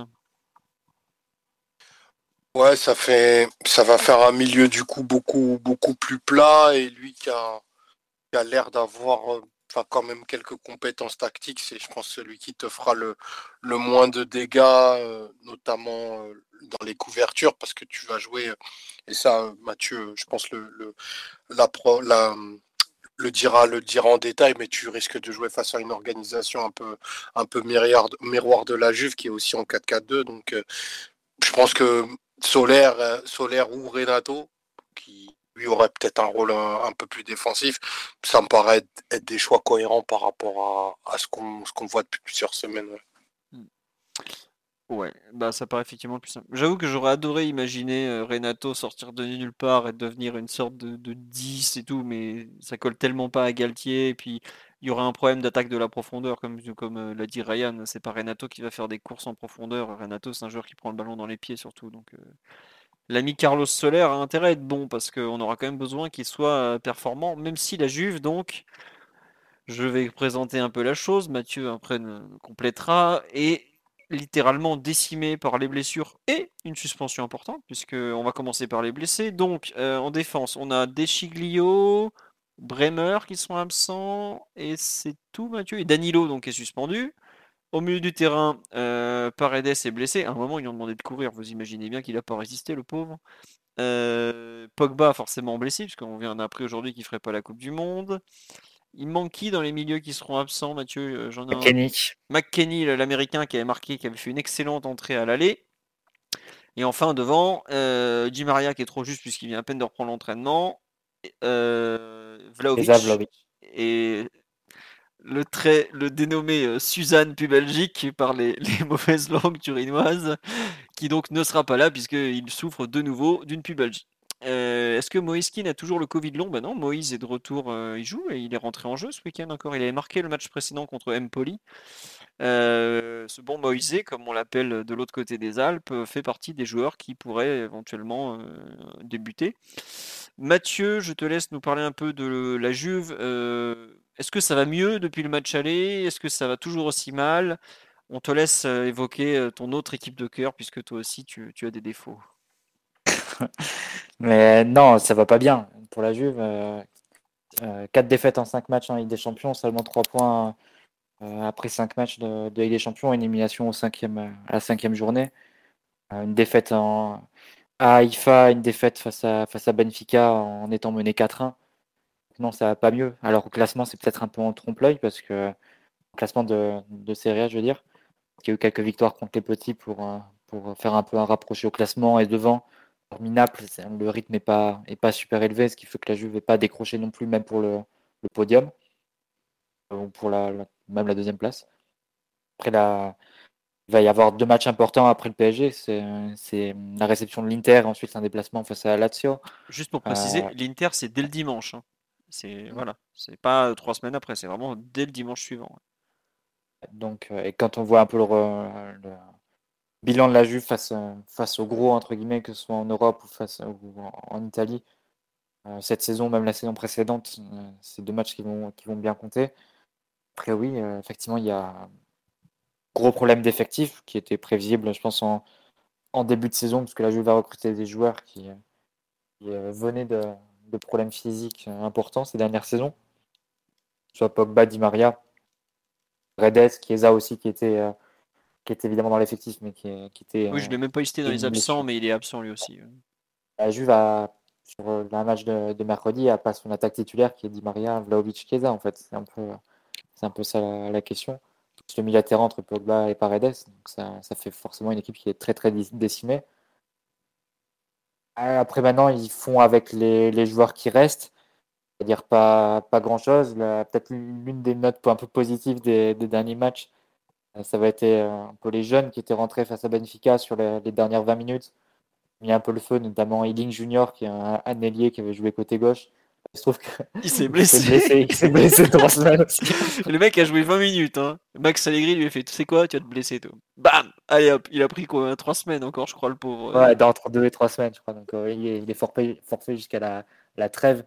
Donc euh, un peu, euh, ça peut la, la situation tragique, comique dans laquelle se trouve la Juve en ce moment. Il n'y a pas grand chose à à, en tirer ni en termes de jeu ni en termes d'effectifs. C'est un, environnement qui est très déprimé évidemment par, les très mauvais résultats en, Ligue des Champions et par la sortie de route prématurée. évidemment, il y a un, gros écart entre les, deux équipes qui s'annoncent d'ici mercredi. Hein. ça, c'est évident. Après, évidemment, il faudra, jouer le, match. C'est jamais écrit par avance, mais j'ai à tout pour, pour gagner le match et assurer la première place du groupe, évidemment. Alors Mathieu, on te conseille de fermer la fenêtre parce que ça va pas très fort visiblement. On n'a pas envie que tu sautes. Non, non, mais après c'est euh, paradoxalement en termes de points, je crois que j'avais vu passer que la Juve avait, euh, je pense, deux ou quatre points d'avance euh, par rapport à l'an dernier. Ouais, je crois que c'est ça, c'est quatre points en série Ouais, quatre points. Ouais. C'est comme quoi c'est parfois un peu paradoxal et les apparences sont en trompe-l'œil, mais les, mais les sensations sont évidemment très très négatives pour la Juve. Bon. Cette saison, il n'y a, a, quasiment rien auquel se raccrocher on imagine qu'au coup d'envoi, est-ce que défense à 4, parce qu'il n'y a même pas assez de défenseurs centraux pour faire une défense à 3, si j'ai bien compris? Ensuite, tu peux faire une défense à 3 avec, en mettant Alexandro par exemple dans les, dans les 3 Ah oui, d'accord. et en jouant avec Quadrado et Kostic sur les côtés. Après, la question c'est de savoir, là ce week-end ça a joué avec, euh, avec deux ailiers, Kostic et le jeune Soulé sur les côtés. Soulé qui est un Argentin gaucher qui joue à droite. Est-ce que euh, Allegri va répliquer cela ou est-ce qu'il va jouer avec un défenseur de plus et jouer avec un 5-3-2 un peu, un peu classique avec Ili, Kekin euh, seul devant. C'est un peu la, question qui se pose. Mais après, si tu fais la liste des joueurs disponibles, il n'y a pas beaucoup d'options. Tu risques de te retrouver avec euh, Quadrado, Kostic sur les côtés, Alexandro, Bonucci. Défense aussi, un joueur à choisir entre Rougani et, Gatti. Euh, Gatti qu'ils ont recruté cet, été de, de série B. Un jeune, il a que 24 ans. et regagner l'ancien l'ancien remplaçant d'Agarde au, Stade Rennais, du coup. Euh, que non, peut-être Agarde n'était pas encore recruté, je peut-être mal, mal Non, mais il était remplaçant quand même. Si, il était remplaçant quand même. Si c'est pas d'Agarde, c'est d'un autre. Hein. Alors, il avait... au Stade Rennais. On l'avait vu euh, couler du côté de Dijon. Euh, ce fut terrible. Un, vendredi soir en perdition dans la, dans la terrible Ligue des Talents. Quoi. Au milieu, il va y avoir Rabiot, il va y avoir Locatelli qui revient. Il, avait eu des, problèmes personnels euh, ce week-end. Il avait dû rater le match face à Lecce. Il revient, il revient pour le match de mercredi. Euh, sans doute pour, accompagner les deux joueurs, il y aura sans doute soit un jeune, donc ça sera soit Miretti, vous l'avez vu à l'aller au, parc, soit Fagioli qui a mis le, but vainqueur ce week-end. Euh, pareil dans le style un peu, technique. pas, non plus, casse pas trop patin un canard, on va dire, mais bon c'est ce qui reste. Et devant Milik et, et Moeskin. Donc un effectif qui. Euh, Mais il ne te reste plus rien sur le banc en fait. Quoi. Non, euh, évidemment, sur le banc, il ne reste rien du tout. Euh, bah, il reste quelques jeunes, mais même pas les meilleurs vu qu'ils sont blessés. C'est effectivement une situation de, grande urgence hein, côté, côté Juve. Et je ne sais pas trop dans quelle disposition ils abordent le, match en termes d'espérance. Pense même pas que la Ligue Europa soit vraiment. Ce qu'on nous demande sur la live justement. Est-ce qu'ils la, Non, c'est pas, une, pas une carotte qui est suffisante pour, euh, pousser l'équipe à être à bloc euh, devant son public, même sauver l'honneur ou que ce soit. Je pense pas que ce soit des, facteurs qui, entraînent une hausse de motivation, capable euh, donc là à, faire dupliquer les performances de, de la Juve. C'est pas qu'on soit sur cette sur cet ordre-là. Donc, Tiens, on est... le PSG très très favori pour le match de mercredi. On nous demande, c'est fini l'antre impénétrable du, du, Juventus Stadium. Alors c'est l'Alliance Stadium maintenant, c'est ça? Il a été renommé celui-là Non, c'est Juventus Stadium. Ah, mais euh, c'est ça l'a été pendant des années, mais oui, c'est vrai que ça l'est, de moins en moins. Et le Benfica est, allé gagner ici. Donc, euh. Ouais, en ayant concédé l'ouverture du score, si je me souviens, si je me souviens bien. Mmh, c'est ça. globalement, c'est quand même la seule défaite à domicile cette saison. Ou il y a une autre équipe qui est venue gagner euh, mmh. Ouais, mais après, tu as eu des. Il faut voir aussi les joueurs, les équipes que tu as, que as reçues. Euh, non, c'est la seule euh, défaite à domicile. Après, c'est vrai que tu as fait 1-1 contre la Roma, tu as fait 2-2 contre la Salernitana, mais tu as perdu qu'un match à domicile cette saison. Pour vous donner une idée de la, qualité du, de la Juve à domicile. Mais en termes de, de jeu, Bon, on sait que Max Allegri, euh, il s'appelle bien l'Allianz Stadium officiellement. Hein, je, je dis pas mais tout le monde dit Juventus Stadium. Évidemment, mais bon, ils, ont reculé. Euh, en termes de jeu, ils en sont où? C'est toujours aussi poussif euh, ah, Il y a eu deux matchs face, face aux petits qui ont permis de, prendre des points. Il y a eu une large victoire face à Empoli, il y a une victoire ce week-end face à Lecce, donc permet de faire un peu un rapproché. Mais c'est vrai qu'il reste très peu de, de qualité dans l'équipe. On a cité les, joueurs absents. Euh, Pogba, Vlaovic, Di Maria et, Chiesa, c'est c'est pas soutenable pour une équipe d'avoir quatre titulaires comme ça en moins et quatre meilleurs joueurs de, de l'équipe absent. Donc, effectivement, les, les, remplaçants sont très en dessous et, et je te retrouve avec quelque chose de très stéréotypé, pardon, comme on avait vu face à l'AD, quelque chose d'assez extérieur avec Quadrado et Kostic qui font des centres. Ça, c'est évident. Ça suffit parfois pour, pour mettre des buts face au PSG. Hein. Ah, c'est sûr, ça peut, ça peut te mettre en difficulté. Milik qui fait, qui fait plutôt de bonnes choses de haut but hein, depuis, le, depuis qu'il est arrivé. Après, c'est très limité malgré tout. Et défensivement, ça en est où? C'est un peu plus en place euh, Ça tient vaguement Parce que, ouais, Lecce, il n'y a pas eu de but encaissé. Empoli, il n'y avait pas eu de but encaissé. Ouais, mais, bon, après, prends 4 à Benfica, c'est ça Tu prends 4 face à Benfica, t'en prends. Euh, tu, perds, tu perds à IFA aussi. Enfin, c'est voir aussi, il faut mesurer face à qui t'affronte aussi. Hein. Quand tu dis que tu prends pas de but face à Empoli et Lecce, ok, mais bon. C'est pas non plus des, références suffisantes. En plus, Danilo qui sera absent. Danilo est forcément controversé parce que euh, Danilo Louis, hein, le, joueur de la Juve, aussi un Danilo, euh, un peu controversé, mais bon, ça reste un joueur qui, euh, plutôt sait défendre, qui est, ouais, qui est plutôt fiable.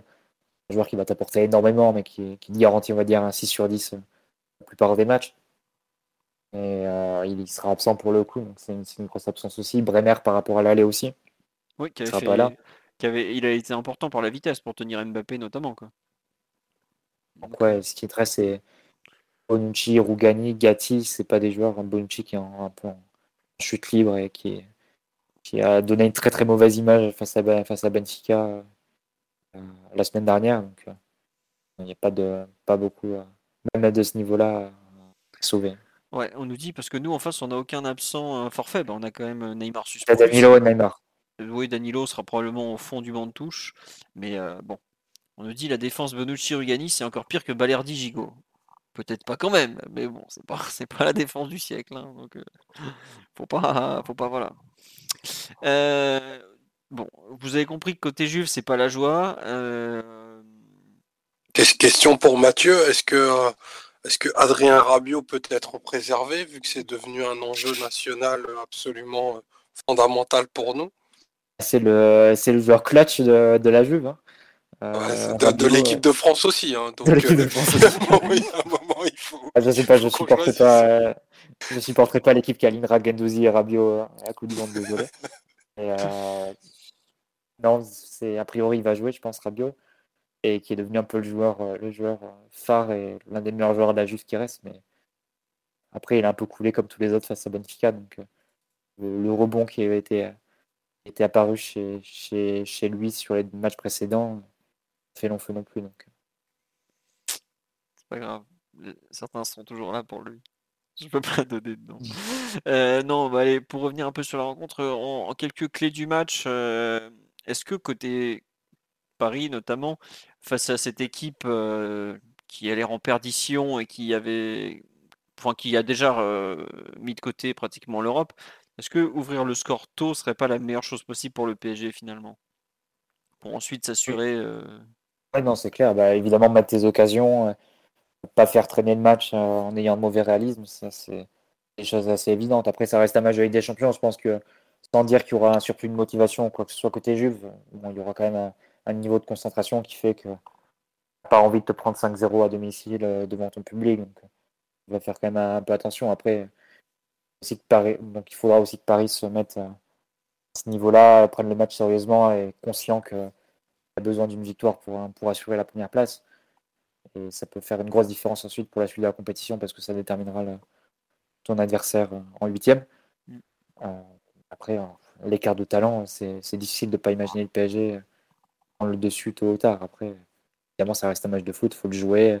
Tu peux avoir des, des situations imprévisibles, un gardien en feu, un manque de réalisme, etc. Ça, c'est évident. Mais Tiens. normalement, le PSG, en étant sérieux et en prenant le match par le bon bout, tu dois, tu dois finir par faire la différence, que ce soit en marquant rapidement ou, ou plus tard dans la rencontre. Tu sais, tu disais, ouais, faut pas se faire humilier. Je vois à Benfica, il prenait quand même 4-1 au bout de 50 minutes. Ouais, ils prenaient 4 1 c'est clair. Il y a même 3-1 au bout de 35. hein. Donc, euh, bon. C'est pas génial. Dans les... Dans les choses à suivre avant cette rencontre, euh, Ryan, Mathieu, qu'est-ce que vous allez peut-être un peu surveiller euh, Tiens, le tirage au sort des huitièmes a lieu avant ou après le mondial? De mémoire, il a lieu avant, puisque là c'est fini. Et je me demande si c'est pas. C'est le, c'est le lundi 7. Voilà. Puisque Omar a ses places pour Istanbul, il n'est pas sûr de les garder, donc euh, il issu les tirages au sort cette année. Euh, non, ouais, dans les trucs que tu vas surveiller, Omar, sur le match, peut-être côté parisien. Blessure côté Juve avant le match face à l'Inter, je pense. euh, pour, euh, Bah, moi, je, moi, je m'attends à un écarissage, puisque la Juve a vraiment plus grand chose à jouer. Le gros match, il est dimanche pour eux, euh, qui, qui est d'ailleurs un, gros match aussi bien côté, côté Inter. Donc, non, euh, l'enjeu, il est vraiment, de notre côté. Il faut aller assurer cette, re- cette première place. La Juve me paraît pas avoir d'énormes ambitions demain, vu tous les absents. C'est une rencontre que, tu peux gagner en jouant au train et en, ayant le, niveau d'inspiration de tes offensifs euh, actuels. Il n'y a pas de raison que ça se passe mal. En tout cas, ce serait vraiment de, de très mauvais goût face à une équipe pas totalement démobilisée, mais presque, de de pas faire le résultat demain qui te mettrait dans des conditions beaucoup plus favorables. Enfin, jouer un, jouer un deuxième euh, cette année, je crois que c'est quand même bien moins, bien moins dangereux que ça ne l'était, que ça ne pouvait l'être, par exemple, l'année dernière où tu avais des épouvantails euh, type Real, même s'il y a des très bonnes équipes dans le, dans le, enfin, chez les deuxièmes, mais, enfin, vaut mieux jouer l'Inter que, que le Real, quoi, par exemple, comme l'année dernière, donc, euh, surtout non, que je t'as que, pense deux- que, t'as que deux équipes un peu dangereuses en deuxième place. Tu as Liverpool et l'Inter. ouais, c'est ça. tu as, une distance assez sidérale, hein, je pense. Donc, euh, globalement, bah, allez, t'as- tu, pas tu t'assures un quart, euh, un quart euh, quasi, quasi certain, mais tu peux avoir un huitième très très abordable si tu, tu sors premier de groupe et ça, ça correspondrait à la logique de, ce qu'on a pu voir sur les, six matchs, même si les deux matchs contre le, Benfica ont pu, euh, ont pu avoir quand même un côté un petit peu plus accroché, mais sincèrement, je vois pas d'autre euh, résultat que qu'une victoire euh, juste, juste et euh, mercredi. Tiens, on nous dit, vu que Liverpool peut pas tomber sur des clubs anglais qui sont premiers, c'est nous qui allons nous les manger si nous sommes premiers. Ah bah nous, ou le Real Madrid, euh, ou enfin il y aura, oui, on sera dans les euh, dans ceux qui ont le plus de chances de se prendre, ou, ou le Bayern, euh, voilà, oui, non. Il n'y a que deux clubs anglais qui finissent premiers hein, sur cette année. Bah t'auras Que Chelsea, Chelsea et et- City. Il n'y a que Chelsea et City. Euh, après, faut voir ce qui va se passer entre Marseille et Tottenham. Il faudra sans doute supporter l'OM hein, qui, Ah non, qui finissent premier de. ah non, non, tu, finissent premier de- alors que- Désolé, mais bon. que tu me dises du bien de la Juve, bon, de temps en temps on tolère, mais là c'est un non, euh, non. Il faut que Tottenham et le Sporting passent, c'est des clubs amis, euh, c'est bon. Enfin, surtout qu'en face c'est des clubs qu'on n'aime pas, donc allez, voilà, c'est bon. Quoique non, il y a Eric, euh, il y a Junior côté Francfort, donc on est pour pour Francfort aussi. Bon, j'avais pas pris en compte la- l'aspect comptable et c'est vrai que si Marseille passe, on va devoir partager le market pool. Ça, c'est pas bon pour réduire, pour réduire le déficit de 370 millions d'euros qu'on a accumulé l'an dernier. Il a rouvert le fichier Excel, il a retrouvé la raison. Allez, J'ai Francfort, retrouvé la hein, ligne, la ligne market food. Non, non, quand même, Mathieu, s'il te plaît. Non, mais enfin, donc, oui, voilà, pour premier, deuxième, on n'en est pas encore là, honnêtement. Euh, prenez votre temps. Oui, en plus, il y a Kevin Trapp côté Francfort. Allez, ah, soyons pour l'Eintracht, finalement. Allez, allons, tout le monde pour l'Eintracht. Non, mais ouais, assurons, enfin, c'est vrai qu'on le dit sur la live, on dépend aussi du résultat de l'autre score, de l'autre match. Parce que Haïfa Benfica, faut déjà que Benfica ait gagné là-bas, et on a vu que c'était pas rien d'aller gagner là-bas. La Juve aussi peuvent témoigner, puisqu'ils ont pris 2-0. euh, 2-0, oui, c'est ça. Vous auriez pu en prendre 3 ou 4, mais du moment vous êtes arrêté à 2. Et euh, c'est très compliqué, mais c'est vrai que le PSG, une- le fait d'avoir mis vraiment une, un gros score à Haïfa au parc, ça nous a fait un, un bien fou à la différence de but général, parce qu'on a 4 buts d'avance sur Benfica, donc en fait, il faut qu'on fasse tout simplement mieux que eux en Le même déplacement en score, Israël. le, le même, euh, le même résultat que Benfica suffit. hein. Voilà, c'est ça. Et si Benfica perd, on peut même perdre face à la Juve. Voilà. Tu vas arrêter de Évidemment passer pas tes 4-0, potes. mais bon. c'est- Non, mais oui, je vois ce que tu veux dire. Mais euh, on nous dit ça qu'on a vraiment déconné contre Benfica au parc. C'est notre grosse- Oui, oui, oui, c'est le match où tu avais tout pour valider la qualif et la première place. Et tu concèdes ce match nul un peu, un peu pourri. Euh, voilà quoi. Et c'est vrai qu'on dit au moins on sait que les Israéliens vont pas faire semblant. Non seulement ils vont pas faire semblant, mais je pense que eux, contrairement à la Juve, ça les intéresse à fond de jouer l'Europa League. Euh, de faire un beau parcours européen. Ils ont négligé aucune rencontre jusque-là. Ils ont joué à fond, à fond, à fond tout. Il n'y a pas de raison qu'ils s'arrêtent maintenant. Alors c'est sûr que les recettes ne sont pas les mêmes en Europa League et en, et en Champions League. Mais pour eux, euh, ça fait des recettes euh, billetterie. Ça fait pour attirer des joueurs ensuite à moyen terme, c'est vachement bien. Donc ouais, eux, ils vont jouer à fond, vraiment. Non, je suis pas sûr ça- c'est- pas du tout intéressant parce que ça te fait. Euh, limite à organiser, ça te coûte plus que ça te rapporte parce que le stade il sera jamais plein. Les matchs d'Europa League, euh, ça va te coûter sur le plan du championnat parce que tu vas jouer des matchs le jeudi et ensuite le dimanche en championnat dans une. euh, tu tentes une remontée et un rapproché pour le, le 4-4. Et puis surtout, Euh, ouais, tu joues le jeudi soir en Europa League, et en Italie, tu joues à 15h le dimanche souvent. Donc t'as t'as même pas 3 jours de repos. hein. C'est, c'est- c'est- Je serais même pas surpris qu'en fin de Euh, rencontre, tu, la Juve. le, le lundi, tu peux jouer le lundi Ouais, tu peux aussi. jouer le exemple, lundi la, aussi, Roma, la Roma joue ce soir. Et, Mm. et, et ça se passe souvent comme ça. Mais après, c'est vrai que pour, pour la Juve, ils vont pas se battre pour, euh, gagner l'Europa League. Il y avait une saison où ils auraient pu se battre pour euh, gagner l'Europa, pour se qualifier et se gagner en Europa. C'est quand ils se font sortir en 2013-2014 sous Conte, euh, d'un groupe avec Galatasaray notamment. Euh, ben, le Real aussi, justement. Et, euh, parce que là, cette saison-là, on- la Ligue Europa, la finale se jouait à Turin. Mm. Ils se sont éliminés en demi ben, justement par le Benfica. Ils Qui va évidemment perdre en finale, comme le veut la légende. Et oui. Euh, c'est vrai que Conte, il y avait les 100 points aussi à l'époque. C'était facile, C'était euh, Non, C'était c'était qui en finale. Benfica? C'est contre Séville, non? C'est Unai qui gagne. Ah oui, bah c'est Unai, c'est la première d'Unai. Ouais, c'est la première d'Unai, la première des quatre. Et des cinq finales d'Unai. Enfin bref. Euh, concernant les autres trucs à surveiller côté PSG, euh, bah, on a parlé un peu tout à l'heure des coups de pied arrêtés.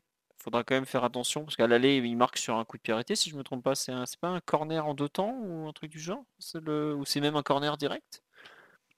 De, le centre est de Kostic. Je sais que Donnarumma se trouve un peu, mais je me souviens plus exactement si c'est pas un corner joué à deux ou un, second ballon. Euh, j'avoue que je vais, je vais bien regarder ça et puis je vais quand même aussi regarder un peu comment le PSG va défendre les centres parce qu'on sait que dans son organisation, Paris laisse forcément de la place sur les côtés parce que bah, quand, quand tu défends pas à 10 mais plutôt à 7 euh, voire 8, c'est toujours compliqué d'occuper la largeur puisqu'il vaut toujours mieux protéger le l'axe, pour- le but étant dans l'axe. On, le répète toujours pour faire plaisir à Simon, mais ça reste quand même une base que beaucoup oublient. Euh, voir comment le PSG va pouvoir défendre un peu la machine à centre turinoise, parce qu'entre Kostic qui sait faire que ça et Quadrado qui aime quand même beaucoup centrer aussi, euh, ça va être un enjeu, si ce n'est important, au moins récurrent de la rencontre. Euh, la Juve attaque beaucoup comme ça, et côté Paris, on a vu que c'était pas forcément toujours euh, parfaitement géré. Donc j'avoue que la défense des centres me paraît être un, point décisif. D'ailleurs, ça va aussi, c'est un point qui va dans le sens d'une titularisation de Sergio Ramos, parce qu'il est quand même plutôt bon à ce niveau-là, en tout cas meilleur que Kimpembe aujourd'hui. Donc, euh, qui sait prendre des ballons de la tête aussi, euh, côté Juve, effectivement, il a, il a un bon jeu de tête malgré tout. Euh, c'était un corner direct, euh, visiblement, enfin un corner, euh, quand on dit direct, cor- corner tiré, tiré dans le tas. Euh, on va voir. Milik et Keane demain, oui, probablement, Mathieu, non, devant. tu as cette option-là, et tu as l'option qu'on a vue ce week-end avec un trident d'attaque, un trio d'attaque, avec pour le coup deux ailiers qui seraient Kostic et Soulé. Mm. Un seul attaquant entre les deux qui serait plutôt Milik, j'imagine. Ouais, c'est la deuxième option. Ouais, et c'était Miretti qui était un peu en soutien de, de Milik au final. Euh, à 3 avec euh, Rabiot et Miretti et McKinney. Voilà. Est-ce que vous voulez rajouter quelque chose sur ce Juventus PSG, Ryan, Omar, Mathieu? Juste un point historique, le PSG n'a jamais gagné à Turin. Le PSG s'est souvent fait voler dans des proportions inimaginables sur cette pelouse. On Aucune fait- équipe française a gagné à Turin, c'est ça aussi? Euh, je crois qu'il n'y a pas un club français un peu bidon qui allait gagner là-bas une fois? Mais c'est vrai que je pense qu'aucune équipe française n'est allée gagner à Turin, comme aucune équipe française n'est allée gagner à Benfica. J'ai un doute hein, sur un match des années 80, un truc à, confirmer sur le live, mais j'ai un petit doute concernant une équipe française qui serait allée gagner là-bas. Après, il y a eu tellement de. Enfin, c'est ce que c'était les stades, les stades turinois, il y en a eu tellement. Au Justus Stadium, je crois qu'il n'y a aucune équipe française qui allait gagner, ça c'est certain. Mais les autres avant, entre le, le Comunale, le Dele Alpi, tout ça, il y a peut-être eu une équipe française. Je vais, je vais regarder. On nous dit Mo- Monaco avait marqué à Turin. Cela dit, oui, Monaco avait marqué par un certain KMP. Est-ce que Bordeaux n'était pas allé gagner à Turin, euh, Mathieu, en phase de poule? Avec euh, Lolo blanc White? Ouais, avec Blanc en 2008. Mais, Euh, oui, Impossible, Impossible, puisqu'ils avaient fait une super phase de poule et ils avaient fait un gros nombre de points. Ouais, ça. La Juve a été reversée en Europa League d'ailleurs. cette année. Parce qu'en 85, ils prennent une rouste. Mais euh, Juventus Bordeaux, c'était. Juventus Bordeaux, c'est 2008 ou 2009 par là. Euh, On me parle de Metz. Et moi, je me souviens de Metz, qui effectivement. Juventus Bordeaux, 15 septembre 2009, un partout. Donc, ils ne sont pas allés gagner là-bas. Et moi, j'ai une idée aussi de Metz euh, qui va gagner à la Juve. Mais je sais qu'ils étaient gagnés au Barça. Le fameux triplé, là, le 4-1, euh, le fameux Juventus Barça-Metz des années 80. Mais je me rappelle pas d'une équipe française effectivement qui va gagner là-bas. Bon, écoutez, c'est pas très grave. hein. On, y repensera un- une autre fois. Mais en tout cas, c'est vrai que ça va être costaud euh, d'aller gagner, euh, d'aller gagner là-bas parce que c'est pas si facile. Globalement, les équipes françaises euh, sur les terrains italiens, on revient pas souvent avec les trois points, ni avec la victoire. Ryan, Mathieu, Omar, est-ce que vous voulez rajouter quelque chose dans les dans l'avant-match de cette rencontre? Rien de plus à ajouter. On va vous souhaiter un bon match euh, mercredi soir et pas mardi soir, je le répète. Le podcast de débrief sera sûrement jeudi soir, pas trop tard, je comprends. Euh, non, nos U19 ne sont pas sûrs d'être premiers, justement. Il faut battre la Juve pour être premier. Un match nul euh, suffirait sinon. Mais euh, il faut pas perdre en tout cas. Si on perd, on passe deuxième de la poule en Youth League. Euh, Voilà. Euh, Est-ce que Lyon a été gagné là-bas pour se qualifier au Final 8? Et ah, euh, Mathieu, tu te rappelles pas? Lyon avait non, Lyon a fait 0-0 là-bas. Ils avaient gagné 1-0 à l'aller, je crois. Euh, c'était plutôt ça. Donc ils n'ont pas dû aller gagner. Avec un but de Touzard, je crois. Le but de Corentin Touzard, effectivement. Euh, soutenez l'OM pour lundi. sur- Lucas, Lucas. Oui, Corentin. Ah non, Corentin, c'est l'autre nulard du milieu. Excusez-moi. Oh, Ils ont perdu 2-1 en plus, puisqu'ils avaient. C'est le but extérieur qui les qualifie, effectivement. Je, je voyais faire 0-0, mais non, ils avaient perdu 2-1. 0-0, je crois, je crois qu'ils étaient allés au Real ou un truc du genre. Et on me confirme qu'il n'y a aucune victoire française à Turin, je viens de vérifier. Bah écoutez. Euh, voilà, on espère qu'on sera la première, mais bon. Le football est parfois capricieux. Allez, sur ce, on vous souhaite une très bonne soirée à tous. Un immense merci pour votre fidélité. Un merci à ce cher Serge pour le sub en cours d'émission. C'était il y a deux heures, mais j'ai- j'avais un peu zappé entre temps, donc je m'excuse, Serge. J'espère que tu as tes chaussettes pour rentrer à Lorient cette fois-ci, en revanche. À très bientôt. Et puis le podcast débrief, donc ce sera jeudi, euh, probablement à 22h, comme d'habitude, ou un truc du genre. Allez, bonne soirée à tous. Gros bisous et à bientôt. Ciao. Ciao, bonne soirée, bisous. Simon aussi vous embrasse. À bientôt.